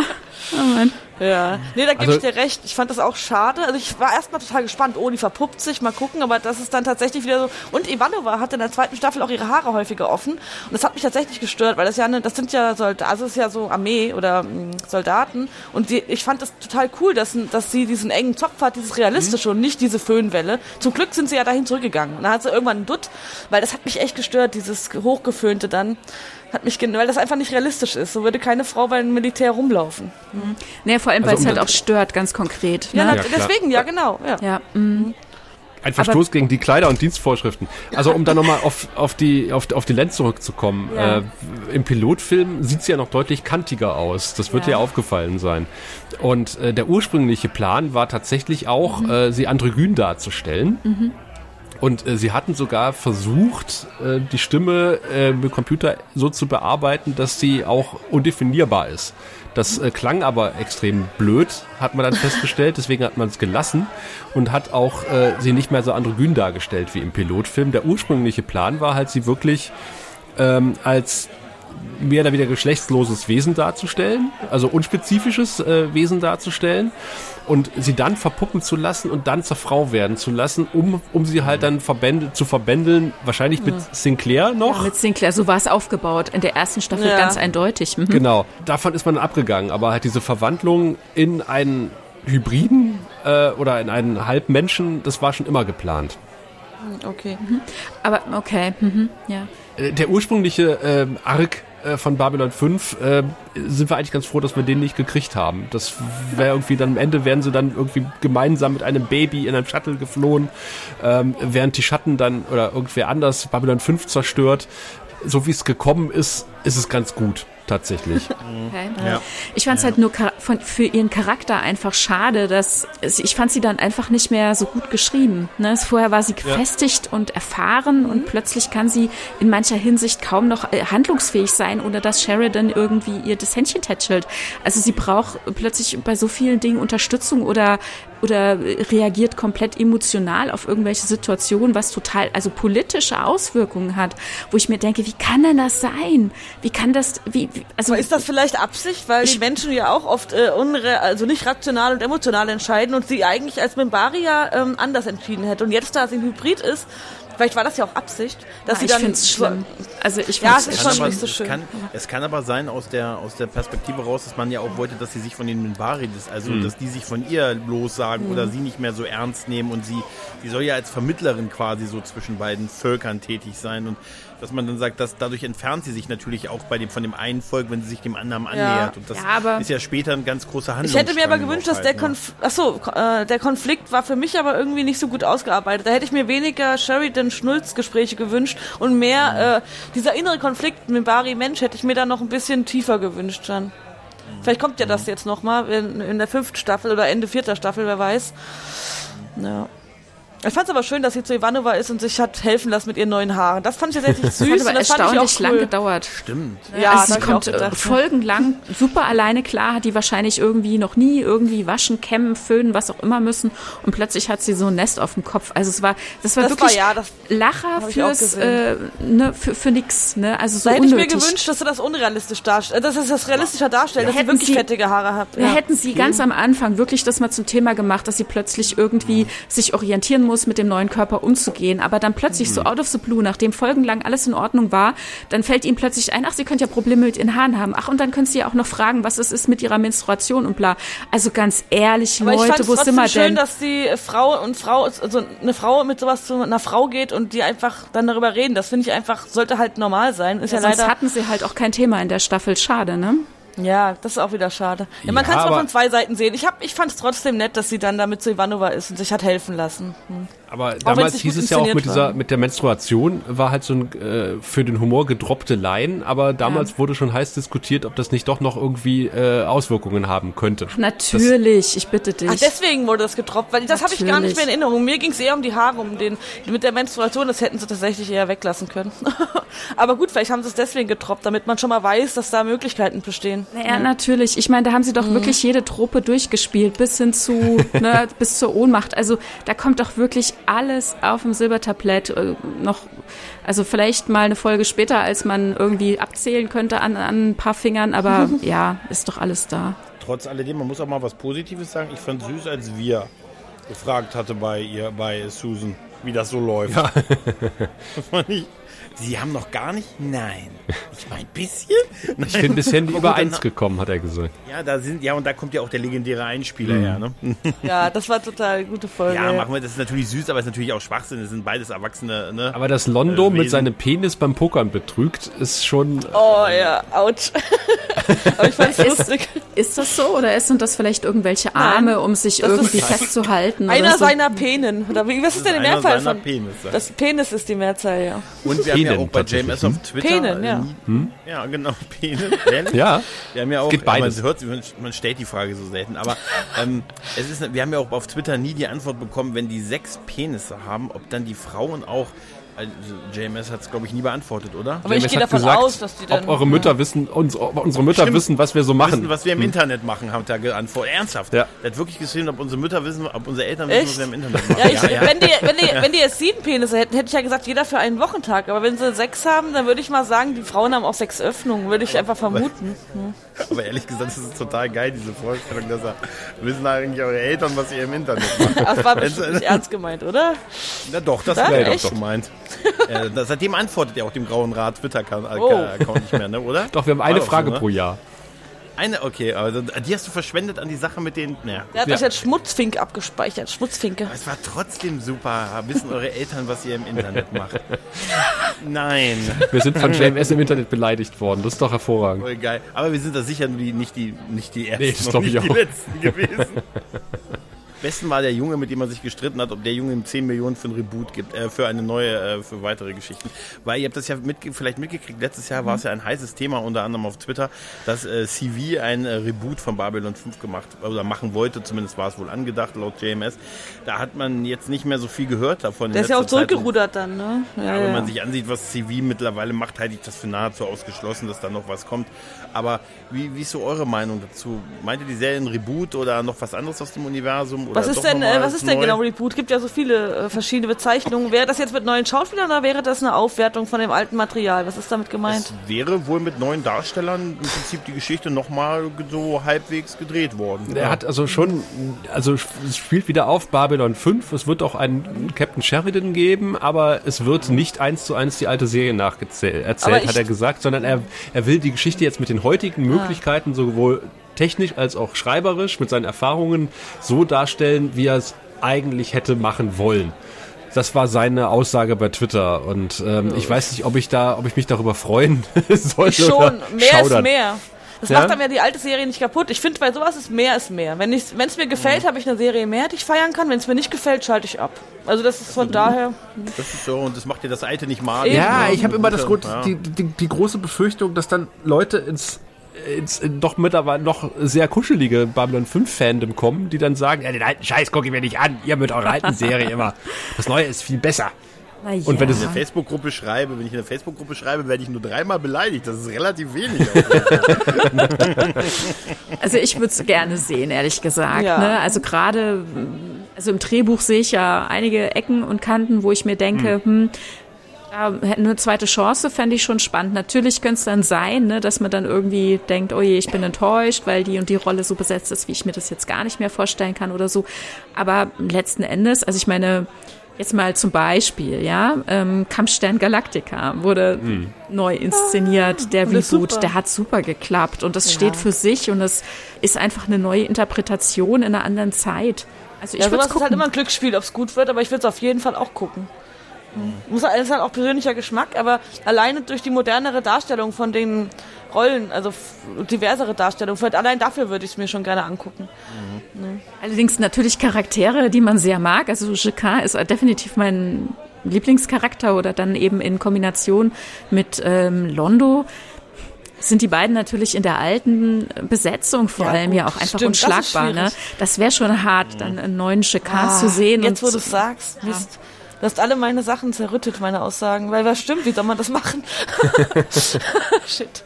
Ah. Ich muss ja auch mal sagen, schon alleine die Optik, ne, was sie sich ausgedacht haben für die verschiedenen, ähm, ja, für die verschiedenen Spezies. Das ist wunderbar. Also das haben sie ganz toll gemacht. Und wie mhm. gesagt, mit Dylan in der ersten Staffel fand ich das total gut. Ich verstehe den Schritt, in die zweite Staffel zu gehen. Die Optik ist es auch nicht unbedingt so sehr, was mich so stört ist es dann eher, was mit dem Charakter sonst so passiert. Also, ne, dass, dass sie plötzlich so tendenziell unfähig wird und das finde ich sehr schade für sie. ne? Ansonsten, Was ich besonders schön ne? finde, ist äh, tatsächlich auch, dass die wenn du die Spezies erwähnst, die unterschiedlichen, dass die auch fast alle unterschiedlich aussehen. Also ja, es wird zum Beispiel auch erwähnt, dass die, dass die, äh, dass die Narren auch unterschiedliche Religionen haben. Das mhm. sagt ja irgendwie, ja. Natos sagt ja, ach, du bist ja Anhänger von so und so, von Jiquan, ich bin ja eher hier so und so. Und ja. die sehen auch alle anders aus. Es ist auch nicht so, ich kann mich an keine Folge erinnern, nach dem Motto, ach, du kommst von Nahen, da kennst du bestimmt Jikar. Na klar kenne ich Jikar, mit dem bin ich zusammen zur Schule gegangen. Was man so ja. öfter hat, ne? Ach, du bist ein Ferengi, dann kennst du Quark. Na klar kenne ich Quark. Ja, so, ja. Äh, so, äh, ja, das ist ein Und Planet. Auch, äh, ne? Ich finde auch die Darstellung der Menschheit da nicht so überbordend. Also in manchen hat man das Gefühl immer, egal was für Science Fiction, der Mensch ist äh, irgendwie immer der Mittelpunkt. Und hier, mhm. klar, sind die menschlichen Charaktere der Mittelpunkt und Sheridan ist der Hecht, aber man, man kriegt halt dieses Gefühl, wie klein eigentlich diese Menschheit ist und dass sie in diese, diesen Konflikt reingeraten von zwei viel mächtigeren Kulturen und wie viele Kulturen es da halt einfach gibt und wie viele Planeten, das mhm. wird sehr deutlich. Das zeigt einen zwischendurch schon, wie, wie ja, verschwindend klein eigentlich diese Menschheit ist. Das finde ich mhm. ganz gut dargestellt. Ja, obwohl sie in der zweiten Staffel schon so ein bisschen dazu neigen, die Menschen zu verherrlichen plötzlich, was, ich, was mir unangenehm aufgefallen ist. Aber ja, ne, es sind sehr viele verschiedene Planeten und das, halt also schön, die Nahen finde ich auch total spannend und äh, wie Jacquard sich so entwickelt. Hinten raus womöglich so ein bisschen zu sehr eintönig dann, aber da gibt's ja dann noch eine kleine Wendung, die ihn beschäftigt zumindest, auch wenn es von ihm da nicht mehr so viel passiert. Aber auch die Optik der Nahen, da hast du recht, und auch ihre Religion, ne? das Buch von Jekan und dann weiteres, was wir da noch so sehen. Das ist so reich und so spannend und ich finde es auch gut, dass wirklich alle miteinander irgendwie verwoben sind. Ne? Die haben alle mehr oder minder gute Kontakte ähm, und, und Dinge, untereinander. Es ist nicht nur, dass irgendwie X mit Y und A mit B und dann gibt es keine mhm. Verkreuzung. Die haben alle irgendwie was miteinander und da bauen sich ja mit der Zeit neue Ebenen auf. Ne? Dann lernt man jemand in, in einem anderen Kontext nochmal anders kennen und es gibt nochmal eine neue, tiefere Ebene oder andere oder Hassebene, wer weiß. Ne? Also so sehr unterschiedlich das finde ich, äh, das finde ich sehr spannend, irgendwie zu sehen, wie die halt miteinander da so untereinander umgehen und zusammen sind. Ne? Ja, man ist halt als Menschen, ich habe bei anderen Science-Fiction-Serien oft das Gefühl, die Menschheit ist so das Oberste und der Rest ist so drumherum. Und hier sind die halt einfach mittendrin in etwas und mhm. alle sind gleichwertig von ihren, ähm, ja, keiner wird irgendwie jetzt beziehungsärmer dargestellt oder einfach gefühlt, ihr versteht schon, wie ich das sagen will. Es ist ein großes Ganzes. Das fühlt sich auch gut für mich so an, dass ich das akzeptieren kann, dass da ein wirklich auch, das sagen sie auch im Vorspann, dass da alle zusammenkommen und das fühlt sich auch wirklich so an. Ja. Ich fand es damals krass, dass mit den Markup ein Volk, ja. das auch bei den Liga der blockfreien, äh, blockfreien Welten dabei war, die also auch in den ersten beiden Staffeln dann immer so auch da hinten im Rad gesessen mhm. haben und auch Texte hatten und so, dass die dann quasi von dieser Krankheit hingerafft wurden und alle Markup gestorben sind und dieser Platz dann auch noch ganz lange leer blieb ja. bei den blockfreien Welten und so und dass dann später sogar noch erwähnt wird hier, ha, wir haben da dieses Hyperraumsprungtor, hey, da können wir das Schattenschiff in die Falle locken, das gehörte mal den Markup, mhm. aber jetzt wird es nur noch von Schmugglern verwendet, da können wir gleich zwei Fliegen mit einer Klappe schlagen. Das hat aber alles so, das ist so organisch ja. alles. Das, das ja, man auch das traut, dass man sich das traut und mal so, so was auch vom, vom Tableau zu nehmen, so ein ganzes Volk dann und damals hieß es irgendwie, JMS hatte wohl überlegt, die Markup oder die Drasi. Und dann sagt er, die Drasi, ja, da waren die Masken besser. Also hat er die Markup genommen. Oh, weil. Das ist, ja, das ist, das ist schon wirklich schön. Also nicht, dass sie gestorben sind, aber. Ne? Ja, ich verstehe schon, ja. Ja, aber ich meine, das muss man auch erstmal hinkriegen. Ne? Also, äh, ja. Dass, ja. Dass, dass man einfach mal ein ganzes Volk sterben lässt. Erinnert euch an die äh, sehr gute Folge mit dem, mit dem Space Eye, mit dem kleinen Jungen, der, dessen Eltern die Behandlung mhm. verweigert haben. Und das Kind mhm. stirbt am Ende der Folge. Ja. Ja. Und wird umgebracht von seinen Eltern, ne? Was auch, ich hätte, ich hab's kommen sehen, äh, spätestens als sie die Kerzen gekauft haben und den rituellen Selbstmorddolch, äh, hätte ich gesagt, okay. Das war so ein Zeichen irgendwie, ne, der Dolch, ne? Ähm, so. äh, aber das, das fand ich, äh, fand ich damals, wow, das hätte sich Star Trek, glaube ja, ich, nie äh, zu, da, zur damaligen Zeit erlaubt.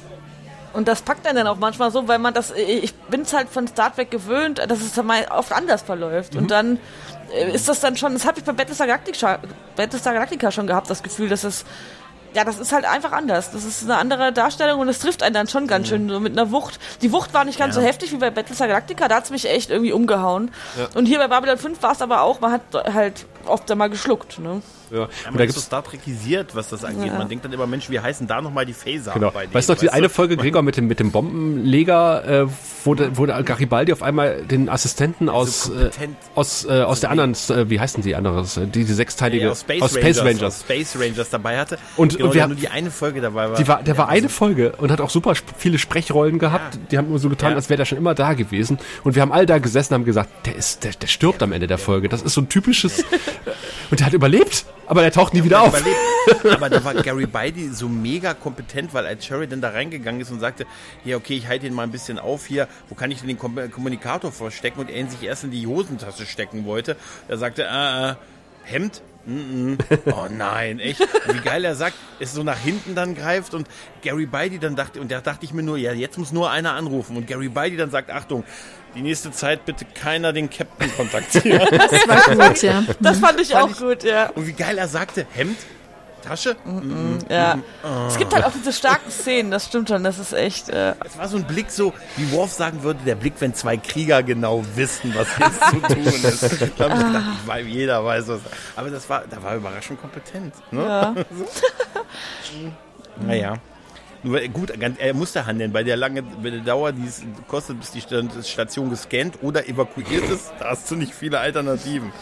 Das ist doch dieses Scannen nach dem Arzt des Präsidenten, wo die sagen, wir brauchen 30 Tage, um einmal durchzuscannen. Wir, wir suchen diesen alten weißen Mann und wir scannen äh. diese junge schwarze Dame, ob er nicht. Das ist, das ist, das ist übrigens zu dem Thema, was Tanja vorhin meinte, mit so Inkonsequenzen in der Handlung in ja. der zweiten Staffel. Mhm. Da gibt es auch diese Stelle, die mich immer rausbringt bei der Arzt des Präsidenten, wo Sherry dann plötzlich äh, so in der Hälfte der Staffel auf diese Agentin vom Untergrund, die gegen Clark irgendwie vorgeht, trifft und das so wirkt, als wenn er da installiert wurde vom Untergrund, um gegen die Stimmt. Regierung irgendwas zu finden. Und dieser Handlungsstrang, wo die ihm dann so quasi ihm schon Befehle gibt und er sagte, ihr habt mich hierher geschickt und jetzt hat keiner mit mir Kontakt aufgenommen und jetzt soll ich diesen Arzt hier rausbringen und danach wird das komplett fallen gelassen und da wirkt es so, als wenn er installiert worden wäre vom Widerstand gegen die Clark-Administration und das passt überhaupt nicht zu dem, dass er später, wie er sich später verhält und was er dann diese Entscheidung treffen muss.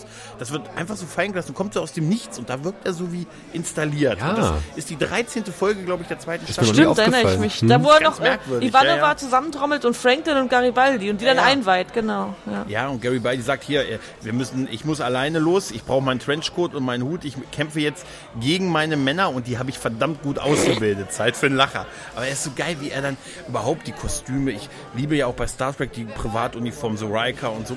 Bei Star Trek kann ich es auch verstehen, dass die die Uniform anbehalten haben, wenn ich mir so ansehe. Aber manchmal, wenn ich die sehe, wenn die undercover gehen, gerade so, ich dachte mir, wenn der Chef der Sicherheit und der Commander, wenn da ein Hut reicht und so ein Mantel, dann denke ich mir immer so, wie geil mir dann immer Sascha, du hast mir mal gesagt, ja gut, den wird aber auch nicht jeder kennen in der Station. Alter, gut, es sind 250.000 Leute, okay, aber den Commander mit Hut, ne? Also, das ist so großartig. Ich wollte sagen, das liebe ich sehr. Garibaldi, ähm, Sascha, du hattest ja vorhin gefragt, ja. ob wir uns irgendwie Theorien zurechtgelegt haben. Da war ich ja schon sehr irritiert, ne, wie es dann mit ihm ist. Also ähm, Sheridan kommt zurück und Garibaldi fängt hier an, ähm, alles so zu hinterfragen ne, und, und quer zu schießen und man weiß nicht so richtig, was mit mhm. ihm los ist, das doch da, ne?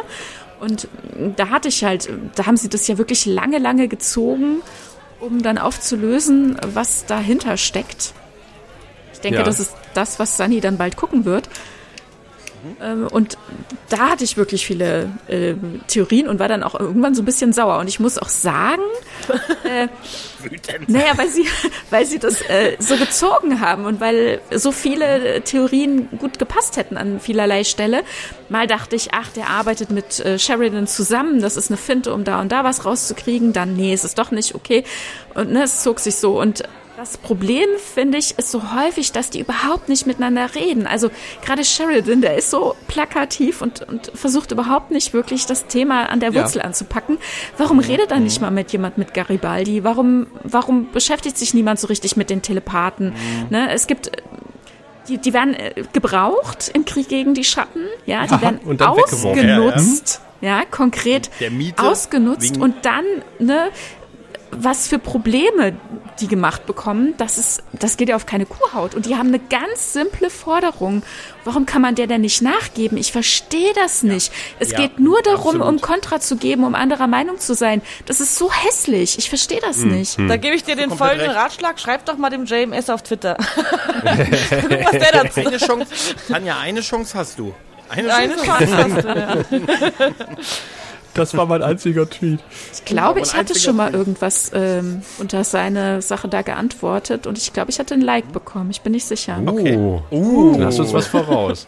Das ist uns definitiv was. Bin mir nicht mehr sicher. Ja. Sind schon froh, nicht geblockt Vielleicht seid ihr gemutet, wer weiß. Ja, wahrscheinlich. Einmal im Jahr macht er sich auf für uns. Apropos einmal im Jahr. Ich würde fast vorschlagen, Sandy, wenn du deinen Rewatch beendet hast und äh, Tanja die Filme gesehen haben, können mhm. wir uns ja nochmal gerne an diesem viel zu kleinen Tisch auf dem Sokano treffen und Sehr gerne. Ich gucke die Filme dann auch natürlich noch direkt, dann bin ich ganz gänzlich im Bilde. Ja. Hervorragend. Dann ja, würde ich jetzt äh, hier noch eine Runde bestellen äh, und, und das Mikrofon ausmachen und äh, mhm. wir machen das Mikro dann wieder an, wenn alle die Serie beendet haben und wir dann über den über die grandiose fünfte Staffel auch mit dir reden können, Sunny. Oh ja, da freue ich mich drauf. ja, hast du schon Gerüchte über diese Staffel gehört, oder? Nein, ich habe auch jetzt, äh, ich muss auch noch, äh, einer verlinkt mich immer bei seinen, ähm, was er gerade für Folgen guckt, der muss jetzt mal stumm ja, schalten. Da habe ich nämlich ah. die Spoiler auch versehentlich gelesen. Uh. Ich will auch nicht unhöflich sein, er soll ja sein Leid kriegen. Jetzt war ich hin und her gerissen und jetzt werde ich ihn aber stumm schalten. Einfach so lange, bis ich das gesehen habe und dann ähm, werde ich auch nicht mehr gespoilert. Sag's ihm doch vielleicht einfach, dann dass, dass er mich rausnehmen soll. Ja, ja. Mhm. ja, genau, das ist auch eine gute Idee. Ja, und äh, ja, dann werde ich das sehr genießen. Was für Erwartungen hast du an die fünfte Staffel? Ja, jetzt niedrigere, ne? Ach, komm, oh ja, aber äh, ich, hab, ich habe allgemein nicht so viele Erwartungen, weil da wird man auch häufig enttäuscht. Ich lasse mich einfach weiter berieseln und da wird schon, ich ziehe mir das raus, was für mich gut ist und von daher ähm, bin aber gespannt, was er jetzt. Das äh, lieb ich ja, wenn so eine Handlung abgeschlossen ist, so eine große, raumfüllende mhm. Handlung, was dann kommt. Was ja. sie jetzt anfangen, da bin ich sehr gespannt. Ja. Und das nochmal hier gerade noch in den Raum werfen zu wollen, das macht Babylon 5 ja auch großartig. Die hören nicht am Happy End auf, sondern mhm. äh, legen den Finger in die Wunde. Ne? Also das, was wir ja. bei Angel auch gesehen haben, dann hat der Prinz die Prinzessin gerettet, das, das Mädchen in Not und dann sitzt sie in ihrem Zimmer und äh, baut sich wieder eine neue Höhle. Und äh, mhm. das ist halt es wird immer geguckt, was passiert denn danach, nach dem großen Sieg. Ja, es ja muss, äh, eben, und ich irgendwer, mag sowas, muss, äh. irgendwer muss die Scherben aufräumen. Und das, das zeigt Babylon 5 und das finde ich immer großartig. Es gibt ja auch viele Serien oder Filme, die hören dann halt tatsächlich genau an dem Mhm. Punkt auf und ich denke mir, nein, ich will wissen, was danach noch passiert. Was, was, was wird aus Mhm. den Leuten? Was wird aus. Deswegen, das finde ich sehr schön, dass es hier der Fall ist. Also du möchtest nicht den Ankunft der, eines Raumschiffs aus dem äh, Data-Quadranten auf der Erde, du möchtest wissen, was danach aus den Leuten wurde. Ja, so ein bisschen einfach noch eine Folge hinterher. Auch bei vielen großen Franchises, da wird einfach dann Mhm. Patz, Schluss, der, der, äh, der Gegner ist besiegt, Ende. Und das finde ich immer schade. Ich, ich, mag, Ja, ich mag auch die Einführung immer sehr von Serien. Und das Ende, das ist für mich, äh, ja, und dann gibt's ja meistens den Höhepunkt. Und dazwischen ist auch nett, aber so, das sind für mich immer die besonderen Momente. Und da hast du halt dann nicht so viele von. Ja, aber äh, Angel und Buffy, da hatte ich vorhin gar nichts mehr zu gesagt. Da muss ich sagen, ich hatte natürlich Buffy auch geguckt, als ich jünger war. Äh, erinnere mich aber fast gar nicht, weil ich habe auch leider ein sehr schlechtes Gedächtnis und habe es auch nicht ähm, jetzt forciert geguckt, wenn es mal lief. Aber ich mochte den Angel-Darsteller nicht. Das war einfach so eine un unbegründet, unbegründete kindliche äh, Antipathie, die ich auch nicht begründen kann. Und deswegen habe ich das nie geguckt. Vielleicht sollte ich das mal tatsächlich nachholen, weil jetzt äh, ist das nicht mehr so. Ich bin jetzt älter und reifer und kann mir das tatsächlich. Äl- Älter und Der reifer, Angel-Darsteller guck, auch. Ja. Ja, ey, der auch. Ja. Grau ist er geworden, aber jetzt endlich ist er gealtert. Ja, du? aber was hatte, mich, Mitte 50. ja, was hatte mich an dem gestört damals? Und dann dachte ich, ach nö, guckst du nicht. Was, was ich noch kurz sagen wollte, ist, ihr glaubt gar nicht, wie froh ich bin, jetzt diesen Rewatch und dass das jetzt bei Freebie ist, ähm, dass einfach jetzt nochmal die Chance zu haben, über Babylon 5 zu reden, auch wenn wir das Projekt ja eigentlich fast fertig haben und einfach nochmal auch mit Leuten, die es jetzt zum ersten Mal sehen, das ist, äh, das ist unglaublich faszinierend, auch so von der Perspektive. Das ist, das ist wirklich toll, wirklich. Ja. Dass es auch heute noch Leute gibt, die Oh das ja. Zum ersten Mal entdecken, neu. Wir hätten ja nie damit gerechnet, dass wir nochmal auf Erstseher treffen. Die auch Ja, dranbleiben. die sind ja bei Babylon und die dranbleiben. Ja. Das, ist ja bei Babylon, das ist ja unglaublich. Wir müssen nachher in der Facebook-Gruppe erzählen und sagen, ah Leute, alle 30 zusammen, wir haben ja gefunden. Frauen und dann sagen die, was? Ja, aber das war ja auch der. Ich habe halt auch richtig Lust bekommen, darüber zu reden. Deswegen war ja dann die Anfrage an euch äh, quasi schon eingebonkt nach der ersten Staffel. Ja, freut mich auch. Ich freue mich auch dann nochmal, wenn wir alles gesehen haben, nochmal drüber zu quatschen. Das machen wir auf Stimmt. jeden Fall. Also auch wenn ich jetzt vielleicht zwischendurch etwas sehr negativ geklungen habe, ich habe es ja trotzdem Nein. gerne geguckt, ne? Das will ich noch sagen, ne? Also es ist, es hat mich ja nicht verloren, sonst hätte ich ja nicht weitergeguckt, ne? Es waren tolle äh, Charaktere einfach von Anfang an gesetzt und man hat echt Lust, mit denen dadurch alles zu gehen. Ne? Es bahnt sich ja Schlimmstes an und man will ja wissen, wie die sich da durchmanövrieren, ne? ob Londo wirklich alles mitnimmt, was geht. Ja, tut er. Und ähm, also und ja, wie, die da durchkommen ne? und wie sich's weiterentwickelt und die Mysterien, was dahinter steht und so weiter. Also das macht die Serie echt gut, man will es Ich gucken. Ne? deswegen weint man auch am Ende. Ich meine, ich weine bei Filmen nie. Und ich glaube, das liegt daran, dass die Filme mich nicht so tief ein, reinreißen in der kurzen Zeit. Aber bei, bei, bei ganz seltsamen Serienenden, wo eigentlich eine Comedy-Serie ist, da weine ich in der letzten Folge. Weil es einfach, so- weil, ja, und äh, Back Wings so, weil die Rede von Sheldon, weil man einfach so lange die begleitet hat, diese Person. äh, Dann, und bei Filmen äh, weine ich fast nie. Auch wenn es super traurig gemacht ist und man unbedingt weinen soll. Ich, es ist mir einfach zu kurz. Ich kann da nicht so mit. Vielleicht bin ich auch, hab ich vielleicht dieses Herz aus Stein. Mal gucken bei der letzten Staffel, ob ich dann weine. ich werde euch berichten. Ja, auf jeden Fall. Außer bei tatsächlich Liebe, Gregor, den du immer noch gucken musst. Oh, nee, hör mir auf. Das ist. Mag den Film nicht. Ja, darüber reden wir ein anderes Mal. Und wir reden Ja. auf jeden Fall ein anderes Mal, wenn du die Serie vollendet hast. Ähm, ich freue mich schon drauf, äh, dass wir uns dann in dieser illustren Runde wiederfinden. Ich bedanke mich für den heutigen Abend. Und äh, euch draußen danken wir für die Aufmerksamkeit. Und ich äh, möchte auch sagen, wir haben ein Jubiläumsjahr, glaube ich, dieses Jahr. 30 Jahre Babylon 5 Erstausstrahlung. Und äh, da kommt noch mal was. Zur, ja, anlässlich des Geburtstages. Mit diesem Teaser entlasse ich euch jetzt in die Nacht, in den Morgen, in den Tag, wann immer ihr das hört. Bis zum nächsten Mal und vielen Dank euch dreien. Danke. Tschüss. Tschüss. Wir nehmen das Shuttle und fliegen wieder über die Franchise-Grenze. Fallt nicht in den Delta-Quadranten.